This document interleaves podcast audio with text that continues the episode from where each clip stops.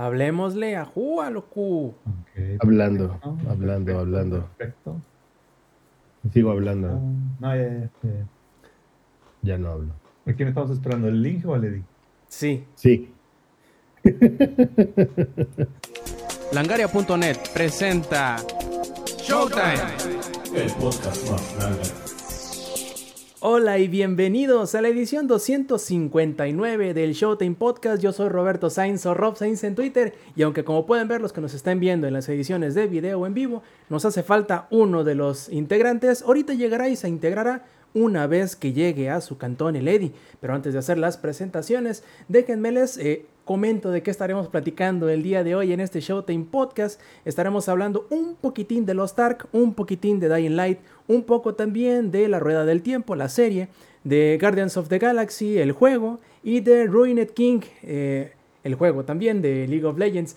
Eh, también hablaremos si nos queda tiempo de Halo Infinite, su Battle Pass y su nuevo evento, y el drama que nunca se acaba en Blizzard. Ahora sí, y antes de comenzar con las presentaciones, les recuerdo a todos ustedes que nos estén disfrutando en las versiones grabadas en audio o en video del Showtime Podcast que pueden hacerlo también acompañándonos en la grabación en vivo los martes 8 y media de la noche, hora de la CDMX, por twitch.tv de Buenal Langaria y si quieren eh, pues seguirnos la cura en las redes sociales o saber dónde encontrarnos en ellas, pueden hacerlo en langaria.net diagonal enlaces, donde encontrarán obviamente todos los enlaces hacia nuestras redes sociales, canales de Twitch y un largo etcétera. En fin, comencemos con las presentaciones y por qué no. Aquí tenemos, eh, primero que nada, y sin él no sería posible la edición en vivo de Shote Podcast. Alzamper, viejo, ¿cómo estás esta noche? Todo muy bien, carnales. Aquí, este, ha sido una semana muy tranquila en el trabajo. Gracias Thanksgiving, ¿no? Dicen que es el día de dar gracias, así que gracias por existir Thanksgiving, porque me ha dado la oportunidad de avanzar mucho en el Battle Pass de Halo, güey. Thanksgiving, no te acabes, güey. Y has tenido muchos, muchos, este, puentes estas semanas, digo yo, porque pues los, los festivos de México, los festivos de los gringos, ya no me falta que te meten también los festivos de Europa y de Asia, cabrón, o sea, no Mira, mames. Que de meter, que no metan, más bien que me los den. O que, Que me los habiliten, que los disfrute, ¿no? Y, y no, me, no me metan nada. Este. Pero sí, cabrón. Y, y- y de hecho, este, en diciembre también vamos a disfrutar de una semanita de festejo, cortesía de Gringolandia también. Así que algo bueno tenían que tener. Mendigo charolazo.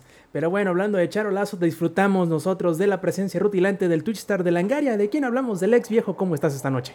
Hey, ¿qué onda, gente? ¿Cómo están? Eh, pues emocionado, contento por el Halo, que hoy también le avanzamos bastante, bastante. Hoy estuvimos dándole como pinches enfermos. Y el nuevo evento de. Estuvimos de dando como armadura- morro de secundaria, güey.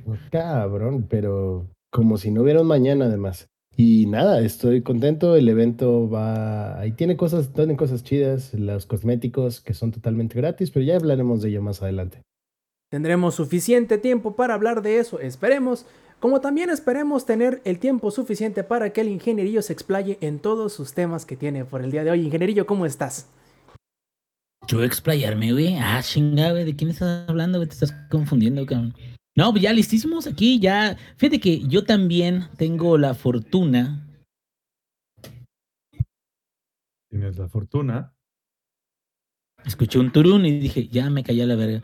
No fui yo, ¿verdad? no. dije, estoy a- estuve, qué bueno que me di cuenta porque estuve a punto de gritarle a mis chamacos, hijo de esa verga". No, qué bueno. qué bueno. No, este, o sea, ten- tuve la fortuna también de que, eh, este, como estoy atendiendo a US y, y este, esta semana están como perdidos, pues ya es un, un respiro, la neta. Y este, deja de eso, güey. Es ley, güey. Nada más pasa Thanksgiving, güey, y ya chingó su madre su año para los estadounidenses, güey. Ya dos semanitas de hacerle a la mamada y vámonos, güey, de vacaciones. Entonces, Y vámonos también otra vez de pasar así, vacaciones. güey, sí. Hueva, hueva. Entonces, pues ojalá este añito podamos descansar porque sí nos han traído como, híjole, eh, bueno, continuemos porque iba a decir una referencia que Como no muy saludable. como trabajadora social en quincena. Sí, ándale, de, de servicios de eh, reproductivos no reproductivos, güey. Vamos a, vamos a llamarlo así, cabrón.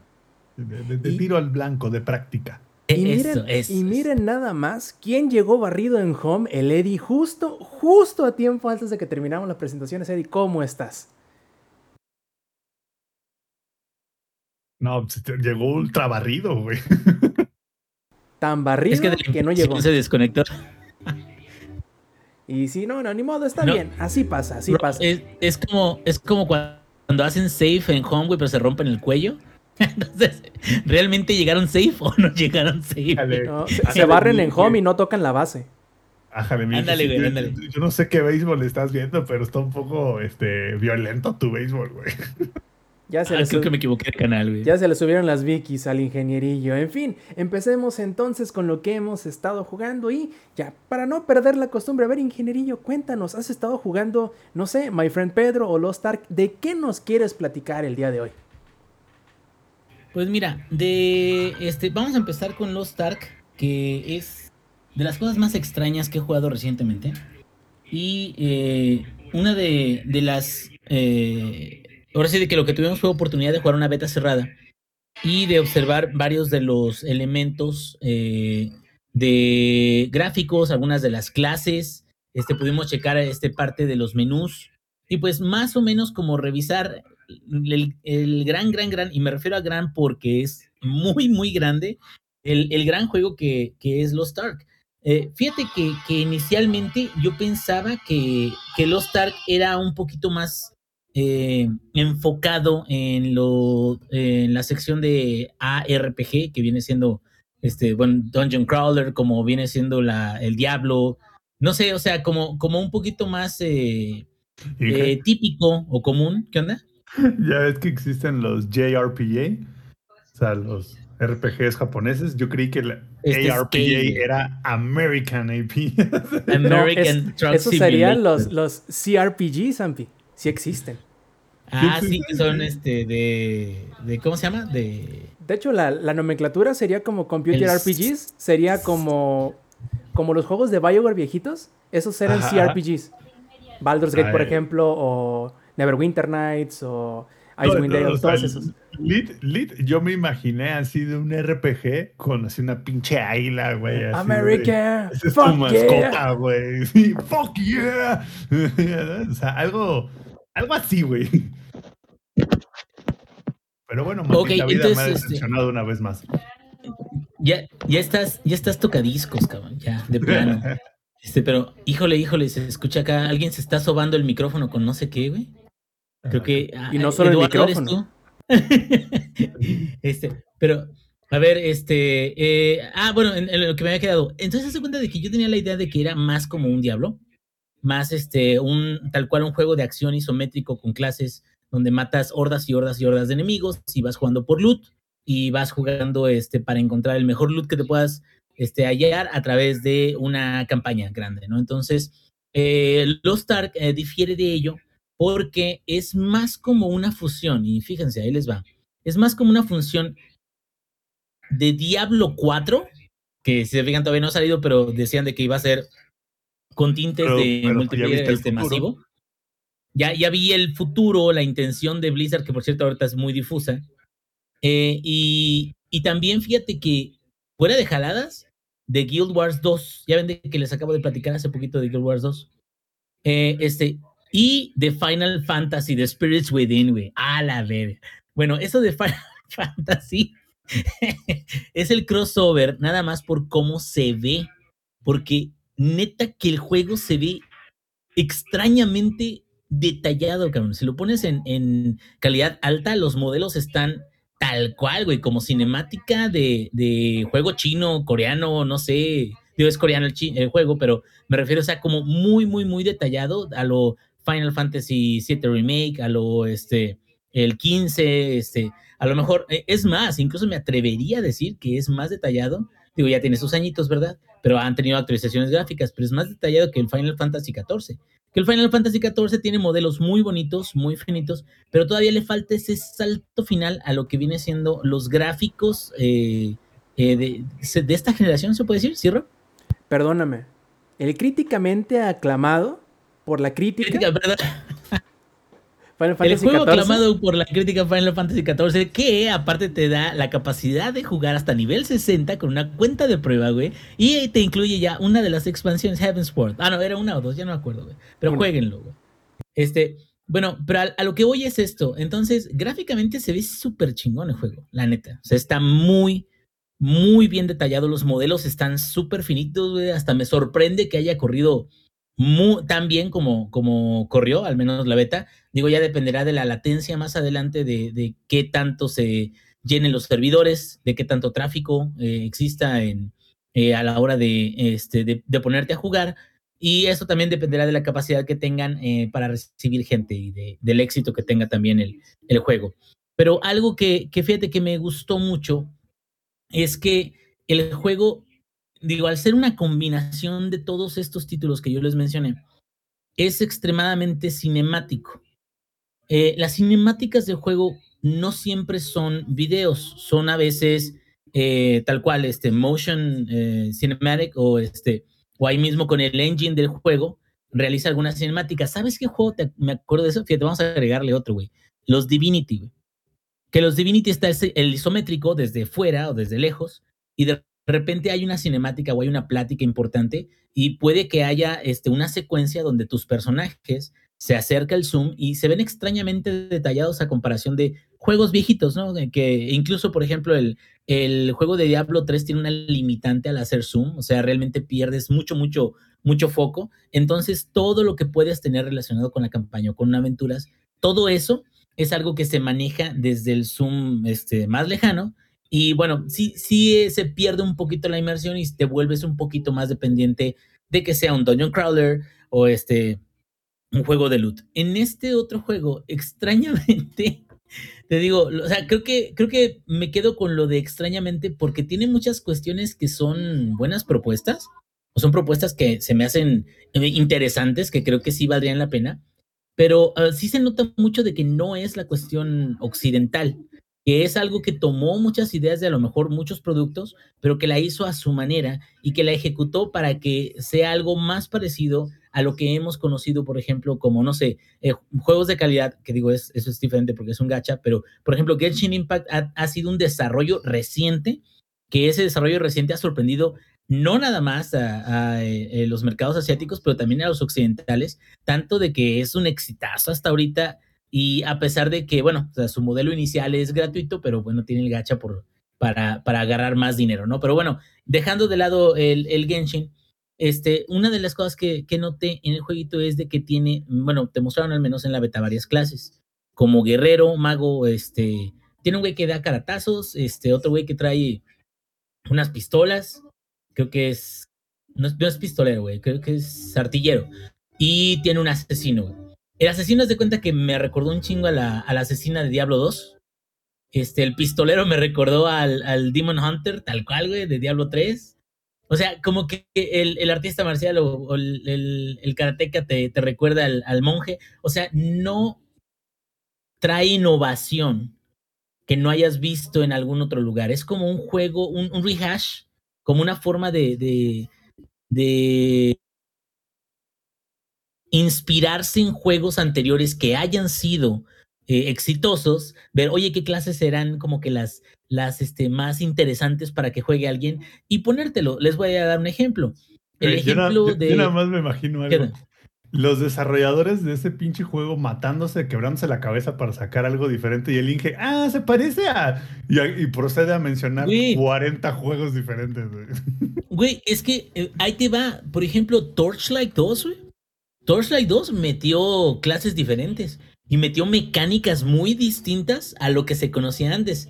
Torchlight 3 a lo mejor no alcanzó a ser el producto que quería vender a la gente, pero el 2 trajo un montón de innovación y yo diría que en sus inicios, sobre todo cuando estaba la casa de subastas de dinero real en Diablo 3, yo diría que en sus inicios sí le hacía la batalla a Diablo 3, ¿eh? O sea, en sus meros inicios. Ya más adelante, pues se quedó corto porque, pues, Blizzard y monstruo corporativo y, y capacidad de desarrollo y de, de, de uh, mejoras adicionales. Pero realmente Torchlight 2 fue muy buen producto y fue, trajo cosas originales, claro. Acá estamos hablando de algo que, como les comentaba cuando lo comparé con Guild Wars, que tiene menús y tiene sistemas para todo, güey. Pero para todo me refiero para todo. Tiene facciones, tiene tu sistema de habilidades donde cada una de las habilidades que tú tienes equipadas, y esto es equiparlas, por ejemplo, eh, en las teclas Q, W, E, R y, y, en varias combinaciones de teclas, tú puedes ir asignando las habilidades que son de tu personaje. Ahora, estas habilidades tienen a su vez tres niveles distintos de poder. Y en cada nivel distinto de poder tienes tres opciones distintas para poder asignar el poder que tú quieres. Entonces quiere decir de que aunque tú tengas el mismo set de habilidades que algún otro compañero o algún otro conocido que tú tengas, es posible de que esos niveles de poder que tú selecciones o habilidades exclusivas de cada uno de esos niveles sea distinto, ¿sí? Entonces, eso lo que te da sí es mucha diversidad. Sin embargo, pues bueno, también nosotros que ya tenemos años jugando en esto, sabes de que hay una meta, sabes de que hay eh, un, un eh, tipo de build específico que se beneficia más de unas habilidades y de otras. Sobre todo, sí, adelante. Qué bueno que mencionas eso de los builds, ya que, bueno, hay entre los juegos de RPG como de acción como este, no americanos, como decía el, el, el Zampi, este, hay como que diferentes... Oh, yeah. hay diferentes como que estilos. Ya ves el, por ejemplo, Diablo 2, que se basaba mucho en los builds en cuanto a puntos que les ponías cada vez que subías de nivel, pero también tenía cierto... Energía, güey.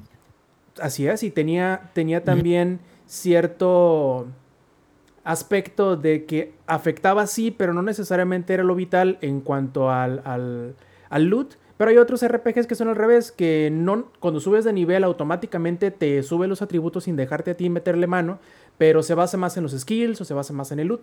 ¿Qué tipo de RPG en este estilo es Lost Ark? ¿Se basa más en, en, en el, En, el loot? skills. ¿En skills? Eh, No, eh, se basa más en skills y en. Digo, el loot ahora sí de que nada más va aumentando la capacidad de resistencia o de ataque estándar que tiene tu personaje.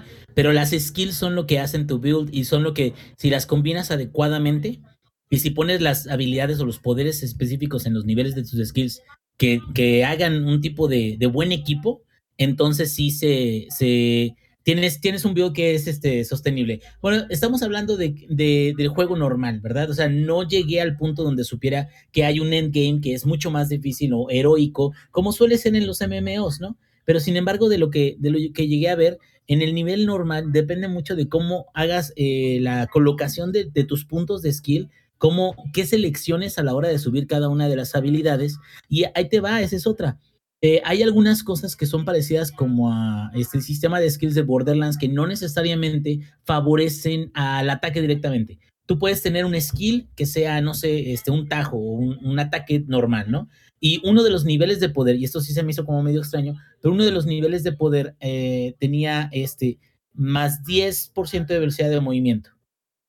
Esto me suena más no que sea una mejora directa, al menos esa opción, ¿eh? porque tiene otras opciones también en ese nivel, pero no que sea una mejora directa a ese, esa habilidad en particular, sino que es una mejora acumulativa que beneficia a tu personaje en general. Pero dicho eso, habrá gente que se quiera especializar en subir puras cosas que mejoren el daño o el ataque, en lugar de irse por habilidades de que sean un poquito más genéricas. O sea que se parece un poquito también a este... Bajala, güey. ¿Te acuerdas de Bajala? Vas subiendo skills y Como no necesariamente subes algo en parte. Oh, Path of Exile, exactamente, güey. Fíjate, es una mezcolanza esa madre, cabrón. ¿Qué pedo? Ah, las boquitas, hola, boquitas. Este, pero eh, creo, que, creo que aquí lo interesante es esto. Hay que ver cómo funciona a largo plazo, porque estamos hablando de un gigante, güey. Eh, Y es la neta, o sea, tiene, te digo, tiene pantallas, este, no nada más de, de, pues, de los, eh, ¿cómo se llama? Interfaces de configuración y todo eso. Tiene pantallas, incluso me parece que vi pantallas para este, eh, revisar música, o no sé si puedes desbloquear cierta música en, en, en el juego o habilitarla o deshabilitarla, pero es específico para música esa opción. Este, tienes facciones también, y estas facciones dependerán de, tus, de cómo resuelvas ciertos quests y todo eso. Aparte de las facciones, tienes tus inventarios, tienes tus habilidades. eh, si tienes algún tipo de guild, tienes las guilds, tienes también los grupos de amigos. Entonces, tal cual, el juego, o sea, gráficamente, en términos de interfaces, hace cuenta que es Guild Wars 2, güey. O sea, ahí sí de, de plano, eh, si te, si te pones a analizar todas las pantallas a las que tienes acceso, porque tienes un diario, porque tienes un mapa, porque tienes este eh, un glosario de, de quién es quién también, eso es, eso es algo que recientemente como que lo han, lo han agregado mucho y es muy bueno cuando quieres como dar, echarte un chapuzón a ver qué, de qué se trata la historia.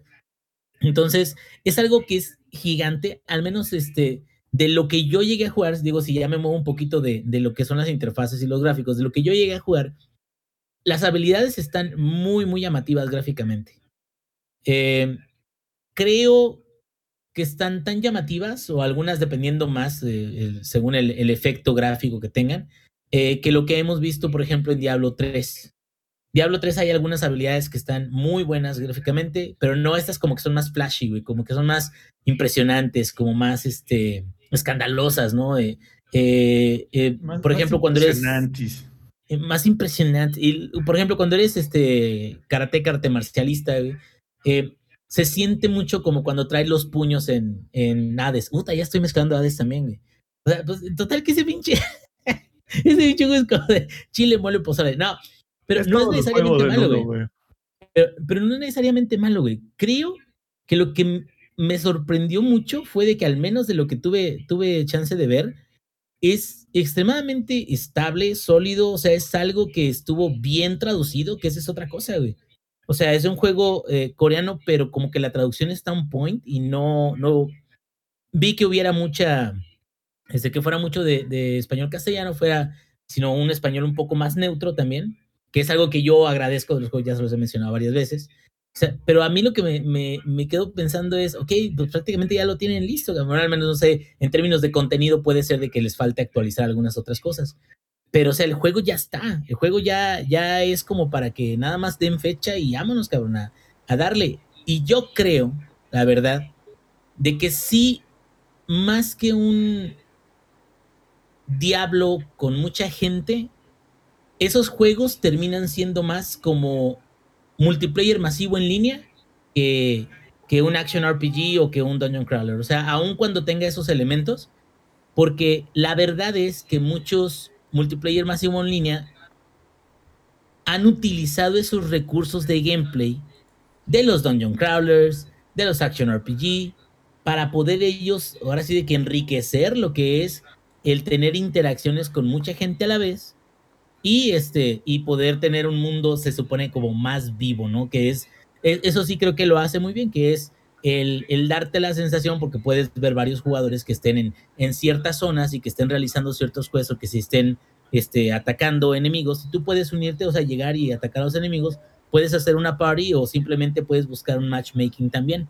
Entonces, en ese aspecto creo que va a terminar pareciéndose más a un full MMO, multiplayer masivo en línea, a que realmente sea como un género híbrido. Porque el género híbrido sí creo que eso es algo que según como nos lo habían platicado, iba a ser más la intención de Diablo 4, que es por eso lo que les había comentado, que Diablo 4 se iba a enfocar en el dungeon crawling, que se iba a enfocar en el loot, y mucho del loot del Diablo, de, no del Diablo, güey, mucho del loot de Diablo, sí, porque va a decir el Diablo, ajá, qué pedo conmigo. Mucho del, del loot, si se fijan, ya que alcanza cierto nivel, te sirve nada más como moneda o como material de construcción, al menos en Diablo. Y por eso hay un exceso de loot que te cae, porque es un exceso, güey. O sea, como, como en Cyberpunk, güey. Llega un momento en el que el loot Sí, ya no sirve para nada. ya no te importa, ya, ya, ya o lo destruyes y te haces materiales, o lo vendes y te haces millonario. Entonces, creo que, que eso sí yo lo vería como un punto débil de, los Dungeon Crawlers, pero es algo muy común que sucede cuando llegas a cierto nivel. Pero, pues, ahora sí de que en los MMO, y vamos a ver qué tal lo maneja los Stark, pero en los MMO usualmente sí hay un incremento de riqueza cuando ya no cambias tanto los, los ítems, pero no te caen tan seguido.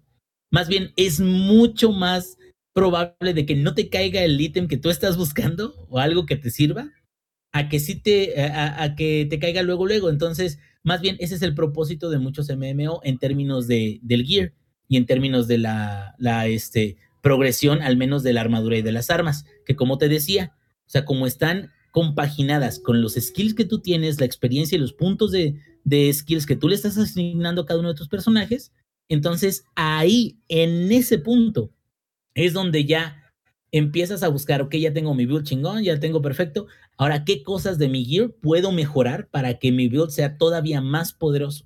Y a lo mejor incluso buscar ítems con alguna habilidad adicional. Pero bueno, eso ya lo veremos después porque la beta fue nada más unos cuantos días. Entonces, no, ya cuando tenga chance de llegar a progresión de endgame, ya, ahora sí les platico bien cómo está todo el rollo. Ok, una última pregunta. Siendo que Lost Ark es un juego viejo, pero es un juego nuevo, ¿a qué me refiero? Según yo salió en Corea en 2018, 17. Ya tiene ahí. ratillo. Sí, ya tiene ratillo.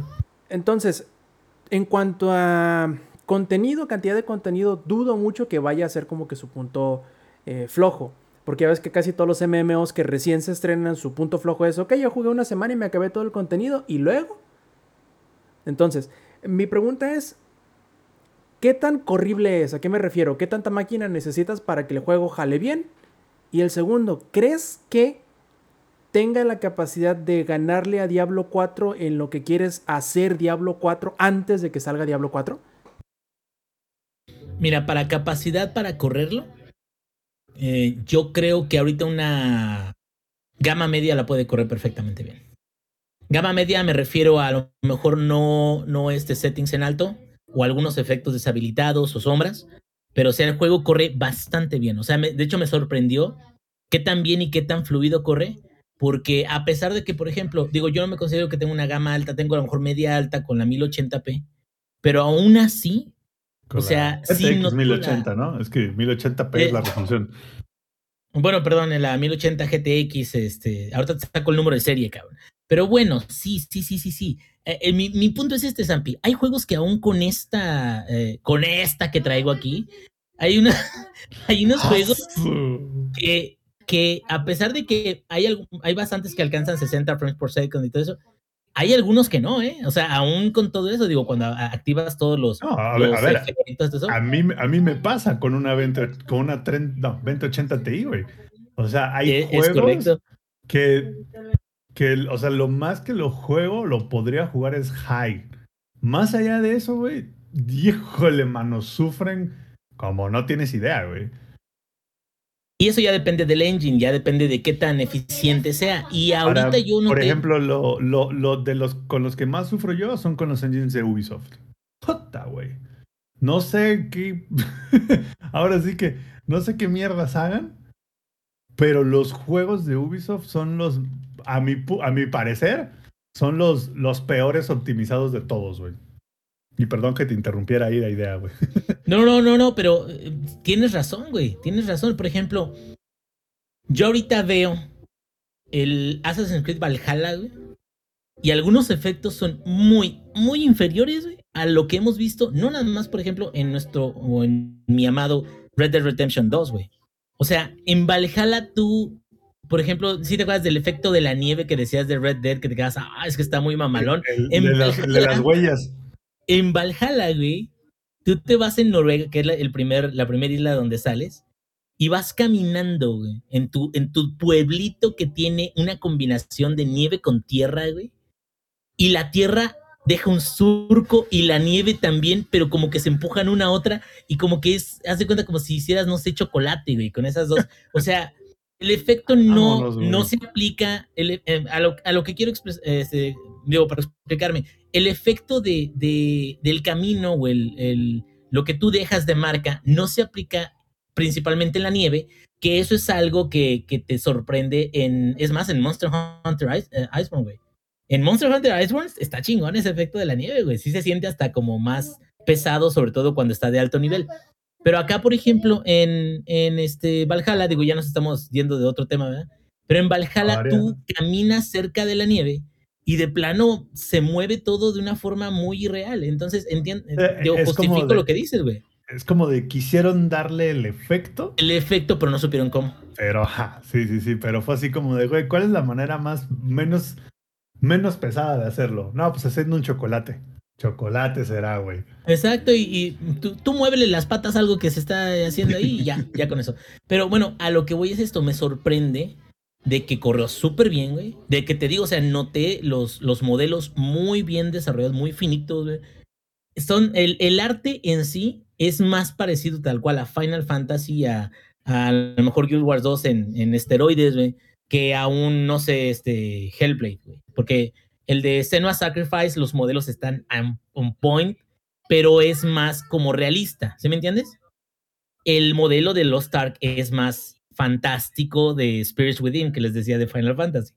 O sea, como los monitos muy así, pues muy, muy finitos como en Final Fantasy.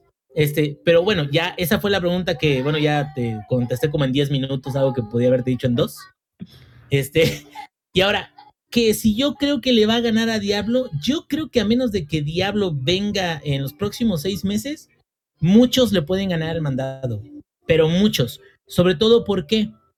Porque creo que desde el momento en que la franquicia Diablo, tal cual, o este, anunciaron el PvP, que nunca salió, y que ya le habían metido varo y que lo cancelaron, no sé si te acuerdas, o sea, que anunciaron que ya viene, ya viene, ya viene.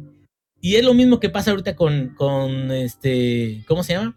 Con Overwatch 2, o sea, como que tienen ideas de quiero sacar algo muy perrón, pero creo que últimamente Blizzard ha tenido un problema muy grave en poder aterrizar correctamente sus ideas. Y me quedo, y a lo mejor no es posible, o bueno, los creía, a menos de que lo viera, no creo que Blizzard pudiera realmente revolucionar el género híbrido de Dungeon Crawler con MMO, güey. Entonces, dicho eso, Lost Ark ya está ahí, güey. Y como dices tú, ya salió hace tiempo. Entonces, prácticamente eso es lo que hay ahorita y es lo mejor que hay porque está bastante bien construido, ya está traducido, ya puede llegar en los lugares occidentales, ya nada más necesitan pues prender los servidores, güey, y empezar a trabajar con ello. Pero tal cual, o sea, ya está ahí y eso se puede, le puede ganar muchísimo a, a, a Blizzard, a menos de que Blizzard saque algo pronto. Y la verdad, yo no creo que Blizzard saque Diablo 4 el año que viene siquiera. O sea, creo que, que le, le sigue. falta mucho por ni el que le sigue. O sea, y hablando de eso, es como te quedas, o sea, ¿de qué sirve de que Diablo 4 tenga tanta gente y que le guste a tantos si no va a salir el nuevo producto que todo el mundo está esperando hasta dentro de algunos pinches 10 años? Te estoy viendo, George R.R. Martin. A todos les pasa, ¿no? Hasta las mejores familias, como dicen por ahí. Y bueno, también aprovechando que siempre sí llegó el Eddie y que siempre sí parece que no se cayó, quiero que nos hable. eh, Bueno, primero que nada, yo sé que Eddie es muy fanático de Dying Light, pero yo no me pensé que fuese a atreverse a jugarlo en el Switch. Porque primero, ¿quién juega juegos de consolas un poquito más capaces en el Switch? Aparte del Eddie. Cuéntanos, ¿cómo te está yendo con Dying Light? Híjole. eh, primero que nada, ¿me escuchan bien? ¿O Sí. escuchan, No, no, no, te escuchamos bien. no? Ok, va. Este, pues, mira, todo pasó porque esos, me dan esos achaques de que necesito comprar algo, porque me siento mal conmigo mismo. Entonces, lo que uno hace es comprarse cosas. Y a mí me habían eh, dado- regalado, me habían dado una tarjeta de crédito. En la vida me habían dado una. Y dije, pues a ver, y voy saliendo del metro y ahí está luego, luego el Sanborns, ahí en el Mexipuerto, eh, acá en Ecatepec, contexto. Este, y de repente entro y digo, pues, ¿qué puede haber de descuentos allá, no? Y voy viendo y de repente veo que tantos meses sin intereses si sobrepasa cierta cantidad. Y el Eddie, sobrepasar la cantidad. Que dice el Eddie, yo vi un chiquero, me voy a ir a atascar, Como, aunque como- no. como diría el, no sé si alguna vez Ah. vieron el, el stand-up del, del vato este morenito que dice, y que se apendejan los de American Express y que me dan una tarjeta. Y me hablan, señor, su tarjeta tiene 40 mil pesos de crédito. Tenía, tiene media hora de que, que llega a la tienda antes de que le den la madre. Y no, no tengo para pagar. se apendejaron, se chingaron. Ay, lo siento, perdón, no sé en qué parte me quedé, pero bueno. Este, pues ya voy llegando y de repente veo que en la parte de videojuegos hay ciertos meses sin intereses, ¿no? Y dije, pues a ver, ¿qué hay? Y yo tenía dos juegos en la vista, que era Dying Light y este Metroid Dread. Entonces dije, pues a ver. Y de repente Pues voy los viendo dos, dice. Ah, y de repente, y de repente voy viendo y encuentro el Dread y dije, oh, y ya Ah, después voy viendo y de repente veo el Dying Light y más barato que en Amazon. Dije, a la verga, los agarré. Dije, "Mm". y se acerca el chavo, me dice, ¿te puedo ayudar? Y digo, están a meses. me dice, ah, pues como sobrepasan cierta cantidad, sí te los puedo poner a seis meses. Y yo, me los llevo. Y ya, ¿no? Y, y como estaba a dos semanas de mi cumpleaños, este, me dice el chavo, este, ¿quiere que se los devuelva para regalo? Y yo, mire, ya me voy a endeudar en esta, desmadre mínimo que se vean bonitos. Y ahí los guardé. Los guardé por dos Mínimo que semanas. les cueste la pinche envoltura, dice. No mames. No Oiga, mames. señor, son para su sobrino, ¿verdad? Mames que se tardó 10 minutos en envolver cada uno. Neta, neta. Lo hizo, lo hizo de la forma más pinche fancy que te puedas imaginar. En verdad dije, a huevo. Ahí, ahí todo esto, todo esto mientras te miraba a los ojos, güey, así. Fijamente, güey, mientras los envolvía. No güey. parpadeaba, no parpadeaba. Pues la déjame vez. decirle, güey, que, que si yo, si a mí me hubiera tocado envolver esa madre, me hubiera tardado igual 10 minutos, pero hubiera quedado bien culero, güey. Hubiera pues quedado como, como vomitada de perro. No, güey, en verdad, cuando los envolví dije, verga, va.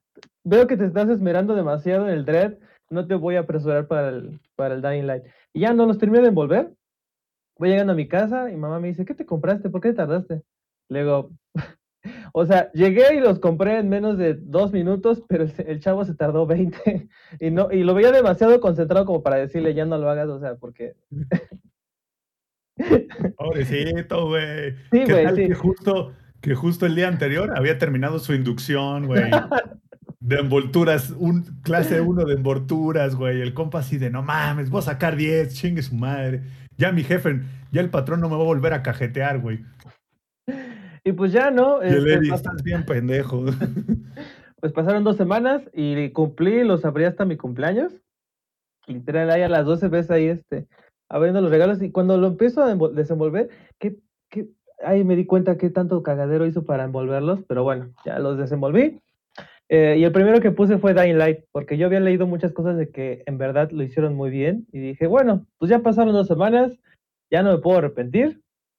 Lo puse y pinche juego en verdad Lo corre hecho, de maravilla. está. Ajá, así que pues ya estoy acá adentro, pues ya mejor ya me voy como Gordon Tobogán. Y este, y en verdad estoy más que impresionado. eh, no he notado en ningún punto que se caigan los cuadros por segundo. O sea, son 30 estables. Obviamente en el modo handheld. Ah, trae todo el DLC. El DLC de Left 4 Dead. Uno de medieval. Uno de penumbras. eh, otros tres que no conocía, otros de neón, o sea, contexto también. Eh, ¿Cómo se llaman los desarrolladores? Ya se me olvidó el nombre. Este. Techland. Techland, iba a decir. eh, Bueno, Techland. Estos güeyes, no sé qué les pasa, pero el juego salió, ¿qué, Rob? ¿En el 2016 o 2017? O sea, ya tiene bastante tiempo. Ya tiene bastante. 2015 creo. Sí, porque creo que fue cuando salió The Witcher 3, porque me acuerdo que en el booth de Warner Brothers estaba Dying Light también. Entonces fue en el 2016, sí, porque se fue en el... Fue cuando salió Dying, bueno, The Witcher. Estos güeyes, Techland, Enero 2015. ¿ya viste? Entonces sabía que era en enero. Pero bueno, la fecha. Este, pues estos güeyes de Techland han estado sacando DLC a lo pendejo, o sea, no han dejado morir a la comunidad, siguen sacando cosas, eh, hay eventos. o Le sea, pusieron hasta Battle Royale. Ve, o sea, para la PC, a la, a la PC la tienen súper consentida, obviamente. Este, los dejan hacer muchísimas O cosas. y debería ser, güey, PC Master. Debería Race. ser, la verdad sí, está bastante bien. Ah, entonces, pues de un momento para otro dijeron, ah, pues ahí también les va la versión para Switch. Y todos de, no mames, pinche Switch al momento de meter el, del este, de meter el cartucho va a implotar la pobre consola. Este, cabe destacar que obviamente gráficamente no está tan chido. O sea, el diseño de los zombies eh, casi todos tienen el mismo diseño. Pero de ahí en fuera, la Mira, carnal, es- con que tengan diseño, güey. Sí, güey, con, con que tenga textura, o sea, con que sí se vea que están todos putrefactos y no todos este, lisos los, las texturas. No, en verdad, am, no, sé, no sé cómo poder mostrarles esto, pero está muy chido. Ah, ya lo he, he jugado, creo que, si no es que más que Metroid Dread. Porque a mí me gustó muchísimo el Dying Light en el, en el Xbox. Digo, ya vi un footage de, de Dying Light en, en Series X y digo, verga, ¿Un ok, qué, sí? En el Series X, ves que está la versión Ah, el, el- el gameplay. Ajá, gameplay de, de Dying Light 1 en el Series X, o sea, porque le pusieron un um, FPS boost, creo. FPS boost. Um, y veo las compara eh, o sea, lo que yo estaba jugando a lo que se ve, digo, verga, o sea, sí, sí es muchísimo este aspecto gráfico, pero el hecho de que puedas jugarlo acá, y de hecho, es menos exigente que otros juegos que he jugado de Switch, Porque hay otros juegos que lo pones y ya está el ventilador como pinche estúpido, o sea, está a mal plan. Y este, lo normal, o sea, digo, no ha hecho tanto calor como otras veces, pero igual super relax y la batería sí le dura mínimo jugándolo, Dying Light, unas 4 o 5 horas.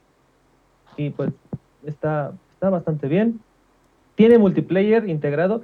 Algo que sí está muy raro es que en la caja dice que nada más es para un jugador, en todas partes, inclusive multiplayer todo. Pero cuando te metes al juego, sí están disponibles el modo multiplayer, que son 4 contra 1, este, o el modo invasión, que no se sabían que uno puede estar así como si nada y de repente te llega un pinche, este, una pinche pesadilla en, en la noche. Este, Eh, Eddie, Ah. ya, ya nadie se fija en lo que dicen las cajas, güey. Seguramente esa madre la mandaron a imprimir antes de que el juego existiera, güey. Sí, de hecho, am, déjenme enseñarles la caja, porque normalmente esto nada más se ve en las cajas de exclusivos para Switch. Acá. Por ejemplo, la caja de, de Dying Light, por ejemplo, yo, yo volteé la, la portada, o sea... Aquí está la parte ¡Sale la externa. portada! Sí. O sea, lo bonito es que en la parte interna trae este Ah. típico diseño de Dying Light de Good Night, um, Good Luck. Y no sé, me gustó, o sea, son pequeñas cositas que... Este típico diseño oaxaqueño de Dying Light. Ajá. Entonces, este, súper recomendado. Si nunca han jugado Dying Light y lo pueden conseguir para Switch, la verdad vale la pena. Am, no es uno de esos port culeros, o sea, como que se ve que sí se esmeraron bastante. Y sí está. Y aparte te da puntos de Switch. O sea, si lo puedes, te da moneditas de Switch. O sea que sí lo están tratando como exclusiva. ¿A qué te refieres con moneditas de Switch? Am, en el Nintendo Switch, cuando no, tú. Ah, Cuando tú pones una, una- un juego físico dentro de la consola, hay un. y le das plus. Déjatelo pongo, déjatelo muestro, a ver si se ve bien. Y le das Ah. ¿Qué mierda es plus? Ah, si le das este. ah, ¿Dónde está? Ah, aquí está. Si le das plus sobre el juego, Ajá. ahí la parte que estoy señalando, acá, dice My Nintendo Rewards Program. Y nada más le das ahí, le das canjear y te canjea de entre 50 a 60 moneditas, dependiendo del juego, obviamente, y que lo puedes usar para comprar cosas en la tienda de Nintendo. Obviamente es una... O descontarle pesitos a lo que vas a comprar. Exacto, Ya, por ejemplo, ya, ya, ya. Es como lo que tiene Ubisoft con el Ubisoft Club. ajá, por ejemplo, yo lo usé para comprar los trajes de los, de los luchadores en, de los Mis, de los Mi Fighters en Smash, del Doom Fighter, de hecho creo que Doom Guy lo compré en Doom, Doom Guy. 18 pesos o algo así. O sea, Doom. Slayer, por favor. Eso. No, es Doom Guy, ¿no? Es Doom Guy. Era, para el de Mm. 2016 y para acá es Doom Slayer. Doom Slayer. Ah, Él. el Rob se puso Este- atención a la historia. Sí. Este. Me falta demasiado tiempo para jugarlo. No me atrevo todavía a llevármelo al transporte público y jugar, la verdad. Pero yo quisiera, en verdad. O sea, eh, es tan cómodo. Algo que sí eh, es un poquito extraño son los sticks, porque obviamente uno se acostumbra a los sticks del Xbox o del Play, que tienen más precisión, y estos son de... eh, le mueves tantito y tu personaje ya se voltea a, lo- a la verga. Y estos, pues, son sticks. Ajá. De hecho, creo que por ahí hay una opción que puedes este, jugar con los joysticks, digo, perdón, con los Joy-Cons, o sea, los lo quitas y puedes golpear o moverte o defenderte con los, o sea, le- le metieron más cosas, o sea, cosas que dices, ah, gracias, o sea, todavía no lo utilizo porque la verdad me, me está gustando más acá porque cuando lo puse en el dock, ahí sí sentí un poquito más de um, lag o no sé, no me gustó muchísimo jugarlo en... Como en, en el dock tiene lag que no tiene en el, en el handheld mode. Es diferente, no sé, no sé qué sucede ahí, pero yo sí sentí que una pequeña diferencia que sí se, um, es- um, sí se percibe y por eso decidí mejor jugarlo acá. Es extraño, pero lo recomiendo la verdad. Muy extraño.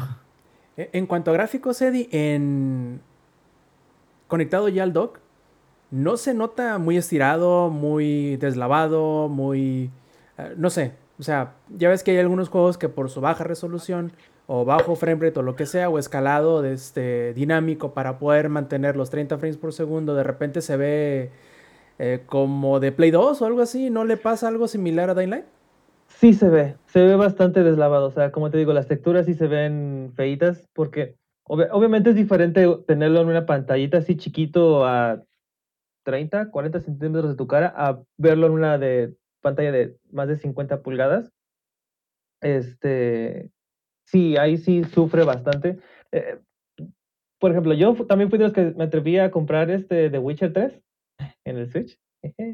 Y en la consola y en la handheld se, se ve bien, pero cuando lo pasas a la, a, a la pantalla es como que, oh my god, Jesus Christ, mejor pon el juego de, de, 360 de Xbox One, ¿no? O sea, porque así es como se debe de apreciar. Entonces, eh, está hecho más que nada para el handheld, para, para acá. Entonces, si son de los que les gusta tener la consola siempre así, la verdad es un, es un buen juego. Este, y hasta ahorita no me ha decepcionado. Obviamente, poniendo a un lado de lo que ya es Dying Light, eh, lo único que hizo fue darme más ansias por el 2, que ya dijeron que no lo van a atrasar. Ya dijeron. ya dijeron. Sí, y de repente es el meme de la creas, bruja, de la bruja de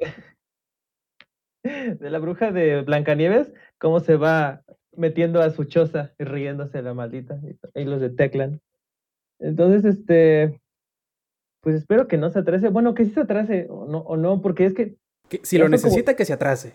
ajá, lo necesita que se atrase todo lo que quiera, o sea, así como ya se Y- atrasó dos años, La, versión de, de Switch también va a salir al mismo tiempo que todas las demás. Ah, tengo entendido que sí, pero va a ser una versión cloud.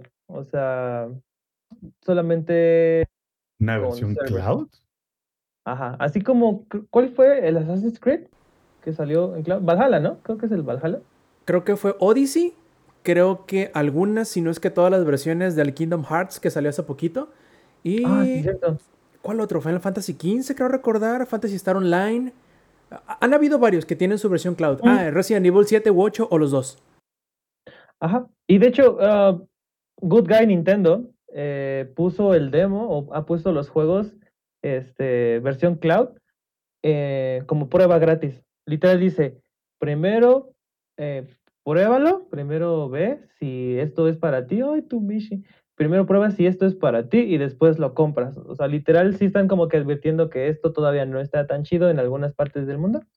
Pero Dying Light 2 va a llegar de esta forma a Nintendo Switch, lo cual obviamente ni pendejo lo voy a hacer porque para eso está el Play 5, para, para disfrutarse y para jugarse como debe ser allá.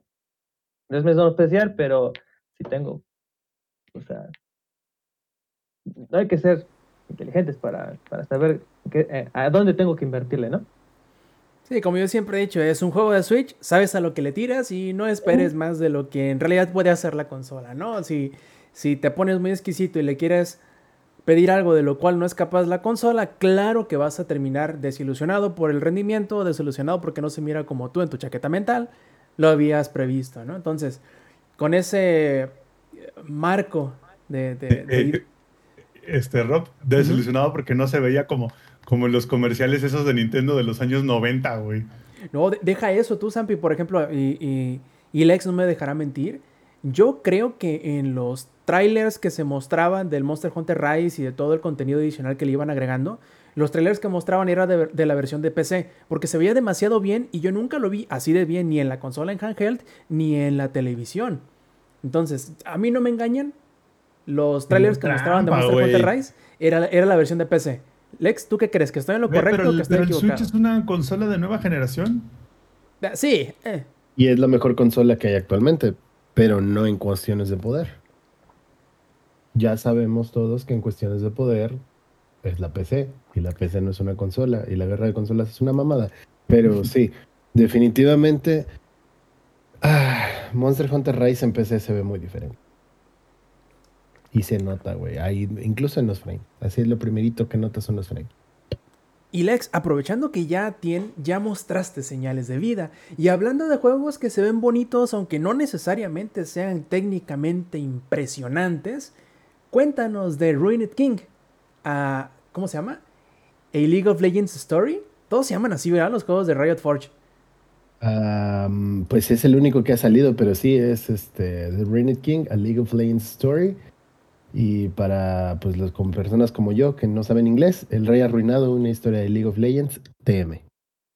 Entonces, güey, ¿qué pedo con ¿Te Riot? mamaste o qué?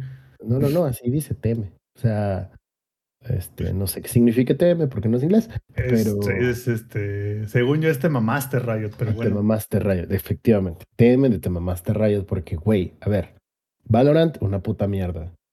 Legends of Runeterra no es Magic, por lo tanto es una puta mierda. League of Legends, ah, si no es el competitivo, o sea, si tú estás jugando el juego, una puta mierda. Pero Ruined King, güey, es un gran RPG por turnos. Hay algo que, oh, bueno, vamos a lo primero. El arte del juego está muy bonito. Muy, muy bonito. La manera en la que llevan la narrativa de la historia son paneles, eh, son imágenes que tienen un pelín de animación, ¿no? Así. Hacen un acercamiento a la imagen, eh, hay algunos destellos en pantalla, todo muy, muy cómic, como estilo cómic.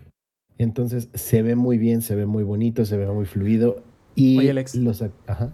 ¿Cómo no quieres que se vea muy estilo cómic si los desarrolladores, que son Airship Syndicate, ¿quién crees que es su presidente? ¿Quién es? Joe Madureira, carnal. No mames. Para toda la raza comiquera, ¿saben quién es este carnal? Em, Contexto, please. es uno de los representantes del cómic más importantes en la historia, En la historia del- de la comedia. no de los cómics. O sea, ha trabajado con Marvel, ha trabajado con DC, que son las casas más grandes. Pero bueno, güey, el juego, la fluidez del juego, la manera en la que te cuentan la historia, que al final del día es una historia narrativa, todo esto, o sea, el gameplay es importante y es bueno, pero ya llegaré a ello. La idea principal es que te cuenten una historia de cómo profundizan en el lore del juego. Que honestamente el lore de League of Legends es muy bueno, está muy bonito. Y una demostración de ello es Arcane, que ya, ya salieron los nueve capítulos. Si no la han visto, véanla, créanme que les va a gustar mucho. Incluso si no son fans del juego, si son fans del juego van a notar unas cosillas, eh, van a tener teorías locas, pero si no, simplemente sigue siendo una gran serie con pedazos de animación hermosos, así. Eh, No me había hypeado tanto con una serie hace tiempo, y eso que no he visto La Rueda del Tiempo. Pero bueno, ya nos hablará el Inge más adelante de ello.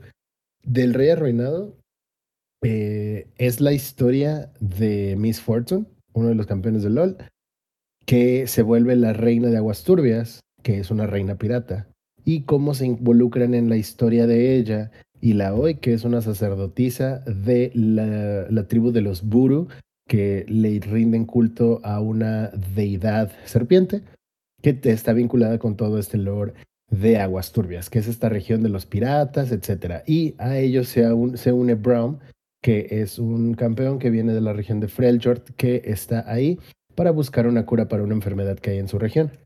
Entonces, estos tres campeones se van a unir para ir avanzando y enfrentarse con eh, el Harrowing, que es la niebla negra, que viene de las Islas de la Sombra y solo trae muerte y destrucción. Y está causando estragos.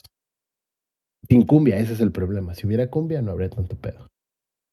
Ese es el problema. Ahora, algo que yo creo que al Inge le gustaría mucho, específicamente menciona al Inge porque usualmente él suele hablar sobre esto cuando hace sus reseñas, es la actuación de voz. La actuación de voz está muy chingona. Estoy jugando el juego en español y los actores de doblaje son casi los mismos que tienen para el juego. Y digo casi porque el actor de voz de Brown estoy segurísimo que no es el mismo porque no suena igual en LOL, pero es muy bueno de igual forma. Te logran transmitir todas estas emociones, te logran, le dan, le dan vida a este cómic animado que te están pasando, básicamente. Y a nivel estético está muy bonito, más allá de los paneles que son como de cómic, ya como se ve el gameplay tal cual. Es un RPG en 3D de forma isométrica, en el cual vas avanzando con los controles en mouse y teclado, que es como yo lo jugué. La verdad no lo probé con, con control, pero lo, lo estaré probando en la semana. Eh, están bastante cómodos, es muy intuitivo, el juego es muy fácil y al final del día sigue siendo un RPG por turnos que incluye una mecánica que yo personalmente no había visto. Eh, me gustaría que alguno de los que nos acompañan pudieran decirme si sí o si no, pero eh, la, mecánica interesante aquí es que en estos turnos que aparecen, tú tienes una barra de turnos abajo que te va diciendo eh, qui- quién es el siguiente personaje en actuar, ya sea tanto aliado como enemigo. Entonces, tienes dos tipos de habilidades, habilidades instantáneas y habilidades de carril. Las habilidades instantáneas suelen ser un ataque, como si fuera un ataque básico, y una guardia. En el lado de las habilidades de carril, es una habilidad que te consume maná de tu campeón. Y una vez que seleccionas una de estas habilidades de carril, tienes opciones. Tienes el carril de balance, que es como la manera normal, entre comillas, de castear esa habilidad. El carril de velocidad y el carril de poder. Como su nombre lo dice, el carril de velocidad está enfocado en que tu ataque sea más rápido a costa de menos daño y por otro lado, el contrario, el carril de poder que es será más lento, pero haciendo mucho más daño. Entonces, esta mecánica estaba bastante interesante y yo no lo había visto en un RPG por turnos, porque esto nos llega a dar como esa mecánica extra, ese empujoncito extra de, a ver, güey, en este momento que necesito hacer un chingo de daño, necesito pegar más rápido y te pone a pensarlo, ¿no? O, o puedo ir en, en la velocidad como normal o en el carril de balance y te pone a pensar más en estas estrategias. Está súper bien este, la manera en la que están desarrollados los roles de los campeones, muy, muy, muy específicos, así como lo es en League of Legends. Eh, Miss Fortune va a ser un, un DPS y la hoy va a ser un soporte tanque cura, cu- ajá, de curación y Brown va a ser un full tank. Eh, Que ahí está un poquito invertido entre Ilaoi y Brown, como es en League of Legends, pero en general el juego me está gustando bastante. Los enemigos mm, se, ven, se ven bien, la inteligencia artificial está funcionando de... O sea, no se siente el juego tan sencillo, vaya. O sea, ya he tenido como esa sensación de, híjole, si no hago bien aquí mi secuencia de, de ataques o aquí debería gilear en lugar de atacar, sí he estado como al borde, ¿no? De perder, eh, de, que se te desmaye todo tu equipo. Entonces creo que está bastante bien, bien balanceado en general, cosa que no hacen con League of Legends, pero en el Rey Arruinado lo llevan bastante bien y estoy disfrutando mucho el juego eh, y la narrativa que llevan está muy chida, además de que los sprites de los personajes se ven eh, muy similares al juego, pero le dan ese plus de, de que tienes una pantalla pues más enfocada a lo que está sucediendo ahí, ¿no? Entonces ves más detalles, ves como tu- los vestuarios, todo lo que hay alrededor y en general la estética de LOL a mí personalmente me gusta mucho y lo saben explotar de una manera muy chingona aquí. Además, eh, en, estas, en estas interacciones que hay, en donde los diálogos sale, ya saben, ¿no? Sale personaje eh, el personaje como un dibujito y abajo su diálogo mientras tú lo estás escuchando. Esto se ve muy de cómic y la manera en la que están ilustrados todos los campeones, todos los personajes que aparecen está muy, muy, muy, muy chingón. Y eso se le suma la actuación de doblaje que está muy bien hecha, te transmiten eh, todas las emociones. Creo que es una bonita historia narrativa que además puede disfrutar cualquiera. Que esto también es muy importante. Si no te gusta League of Legends, vas a poder aprender del lore de League of Legends. No necesitas saber absolutamente nada. Es como lo de Arkane también. Si ya conoces el lore de los personajes, le vas a dar salsa. Y si no lo conoces, te lo van a ir contando. Y de todos modos es bastante, bastante disfrutable. He jugado ah, como tres horas solamente, tres, cuatro horas más o menos. Entonces ya les estaré este, dando más avances de cómo me va pareciendo. Pero hasta el momento me ha gustado bastante. Y si no hubiera un Halo Infinite sobre la mesa, Es lo que lo te iba a estaría decir. jugando un chingo, güey. O sea, lo has jugado bastante a pesar de Halo Infinite. Sí, sí, sí, sí, sí. Lo he jugado, o sea, fueron tres o cuatro horas aprox que llevo, que le he dedicado al juego, a pesar de que tenemos un Halo Infinite sobre la mesa. Y, me, y, honestamente ayer, ayer tuve que, que decir, ya me tengo que ir a dormir porque me voy a clavar con la historia y me voy a clavar con el juego y voy a seguir y tengo que dormir. Y sabía además que el evento de la Yoroi de, de Infinite empezaba hoy, entonces es como de, güey, mañana no voy a jugar, mañana voy a tryhardear Halo. Entonces quería darle su tiempo al juego y le voy a dedicar más su tiempo al juego. Y eh, al- algo que me parece puntual explicar, eh, bueno, perdón, en lugar de explicar, es mencionar, que creo que es muy importante. El juego es multiconsola. Por lo tanto, es importante que se vea bien en todas. Y creo que es un juego que sería muy disfrutable en el Nintendo Switch. Les voy a decir por qué. Porque a pesar de que visualmente es muy bonito el juego y ves detalles y ves texturas, etcétera, realmente no perderías tanto si no lo jugaras en la máxima resolución a 60 frames, etcétera, etcétera. Sigue siendo un juego muy disfrutable. Y eso te, el, el Switch en la parte este, portable te ayudaría mucho. De hecho, me quedé pensando, si lo tuviera en el Switch, me habría llevado el Switch a la cama para seguir jugando hasta quedarme dormido.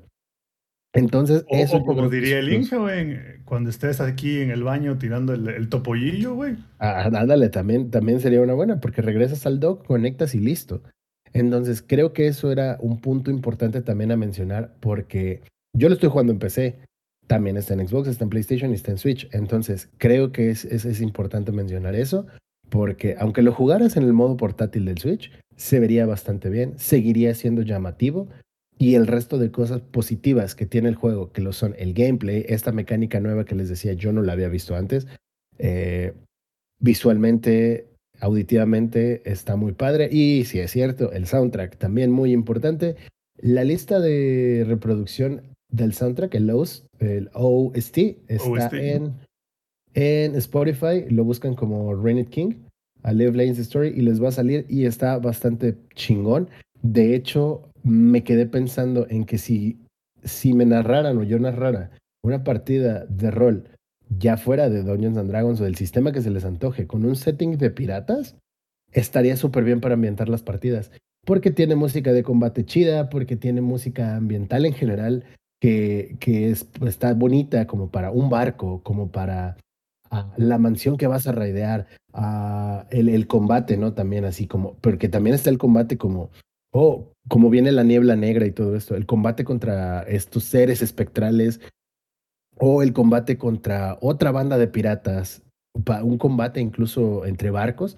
Creo que en general manejan muy, muy bien eh, el OST y el juego en general es muy disfrutable. Yo lo estoy disfrutando mucho y creo sinceramente que las personas que son muy fans de estos campeones específicamente lo van a disfrutar aún más, porque a pesar de que se les ha desarrollado su historia, más a Miss Fortune, pero Ilaoi y Brown, honestamente a nivel de lore, no se les había explorado mucho.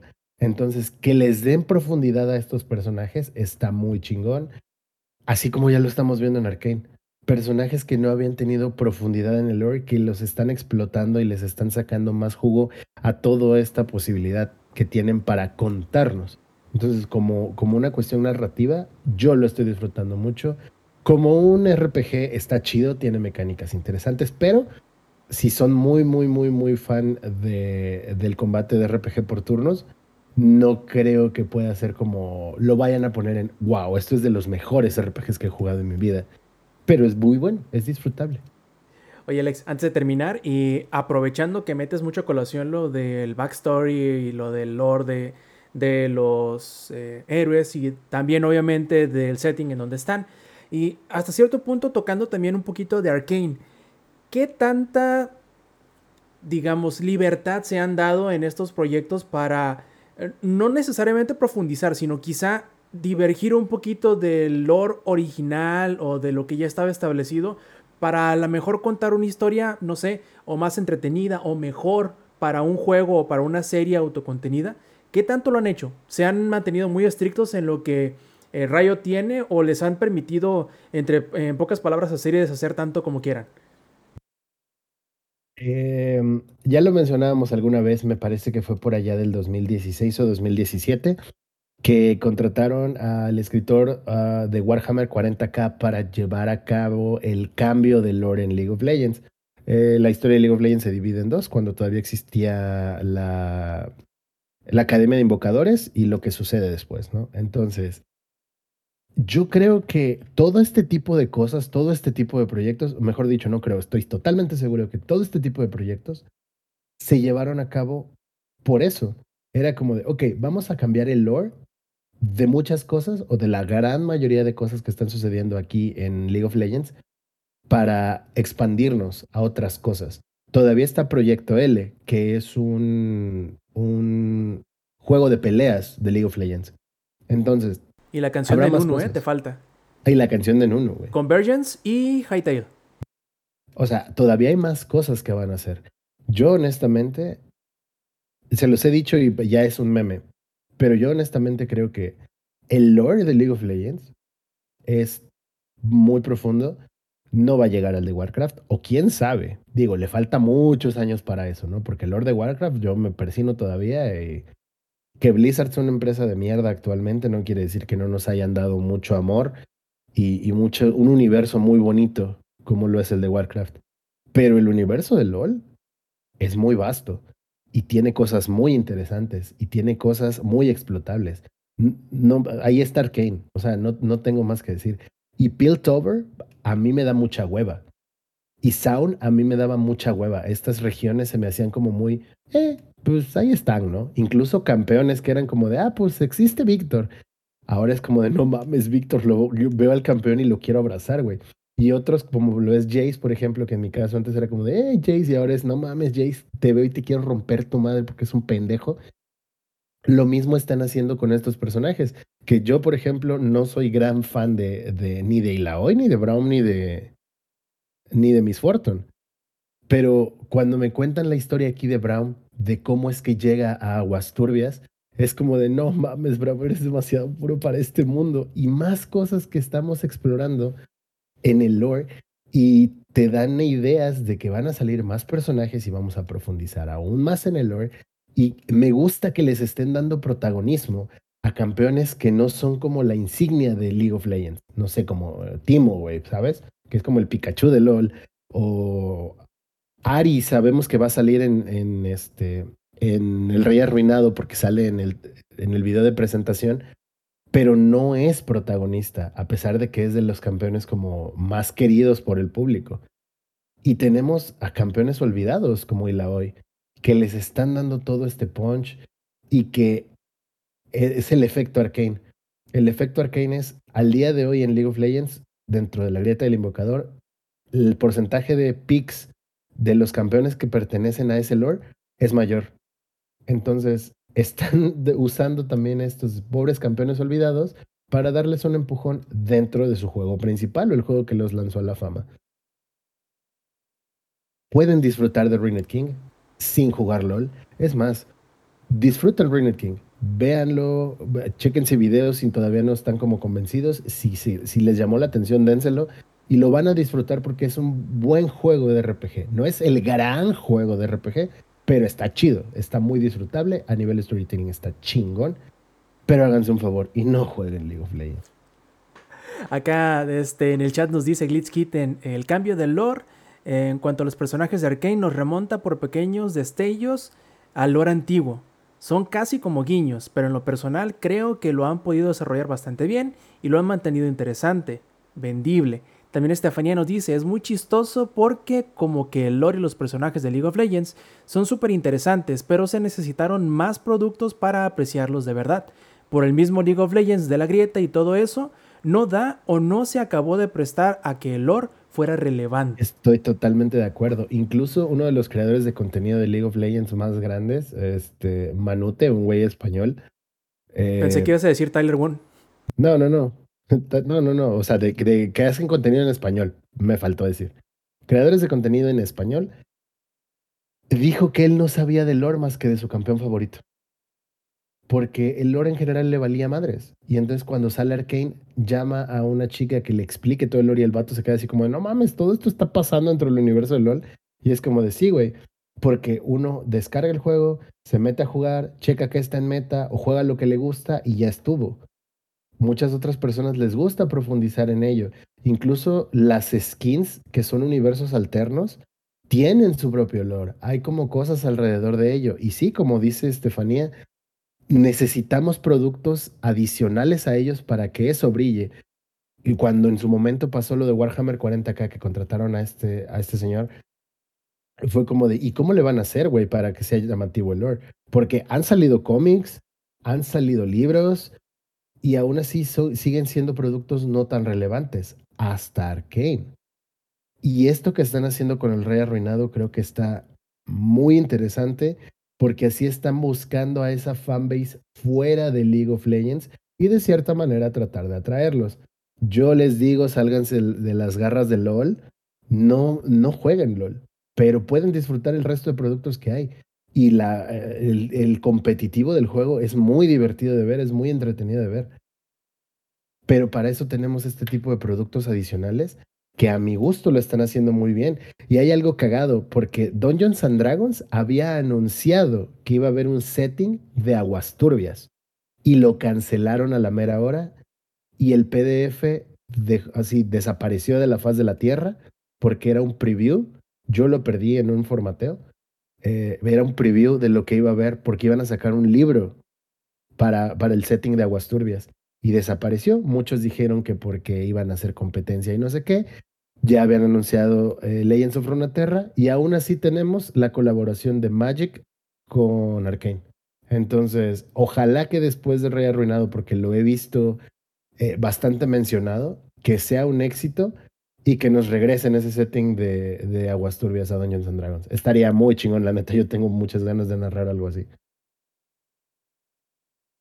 Muy bien, pues muchas gracias Lex. Yo creo que, aunque queríamos y todavía quiero hablar de la rueda del tiempo, yo creo que deberíamos de pasarnos un poquito a las noticias, porque aunque ustedes no lo crean, algunos nos han preguntado y nos han pedido que si por qué no hemos hablado de Blizzard en las recientes semanas, qué tanto ha sucedido.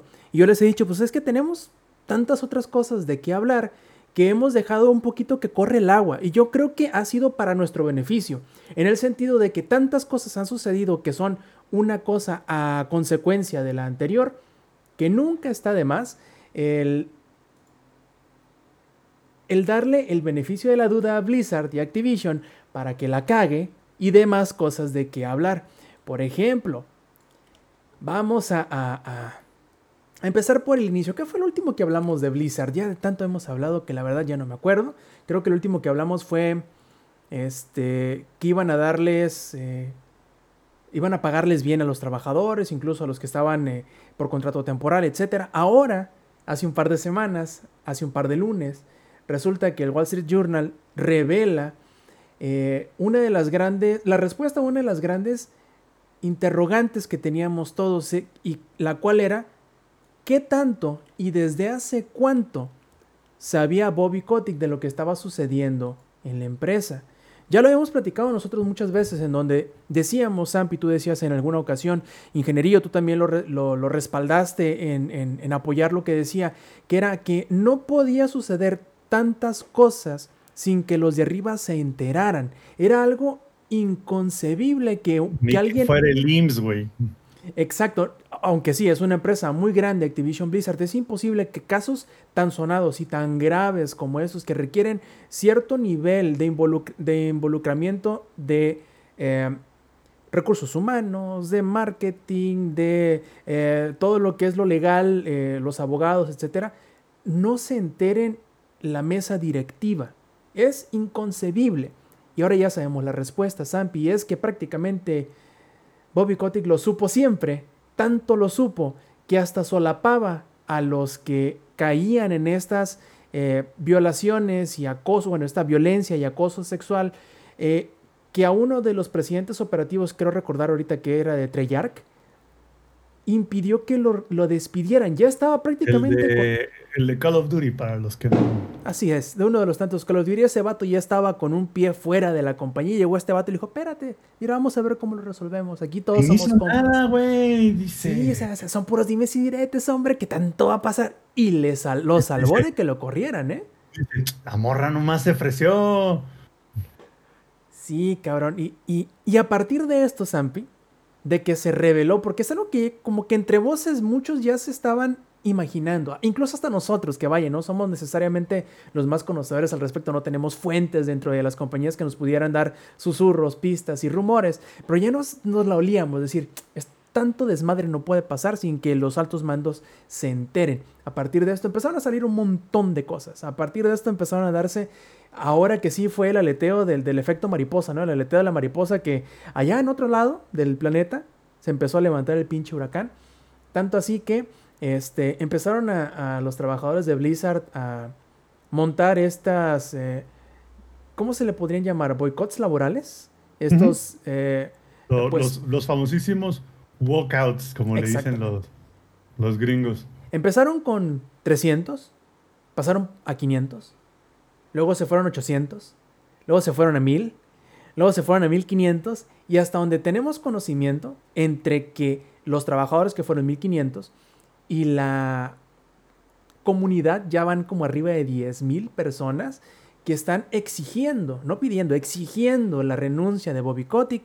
También se les unieron un grupo muy pequeño, pero aún así un grupo de inversionistas que también pedían lo mismo.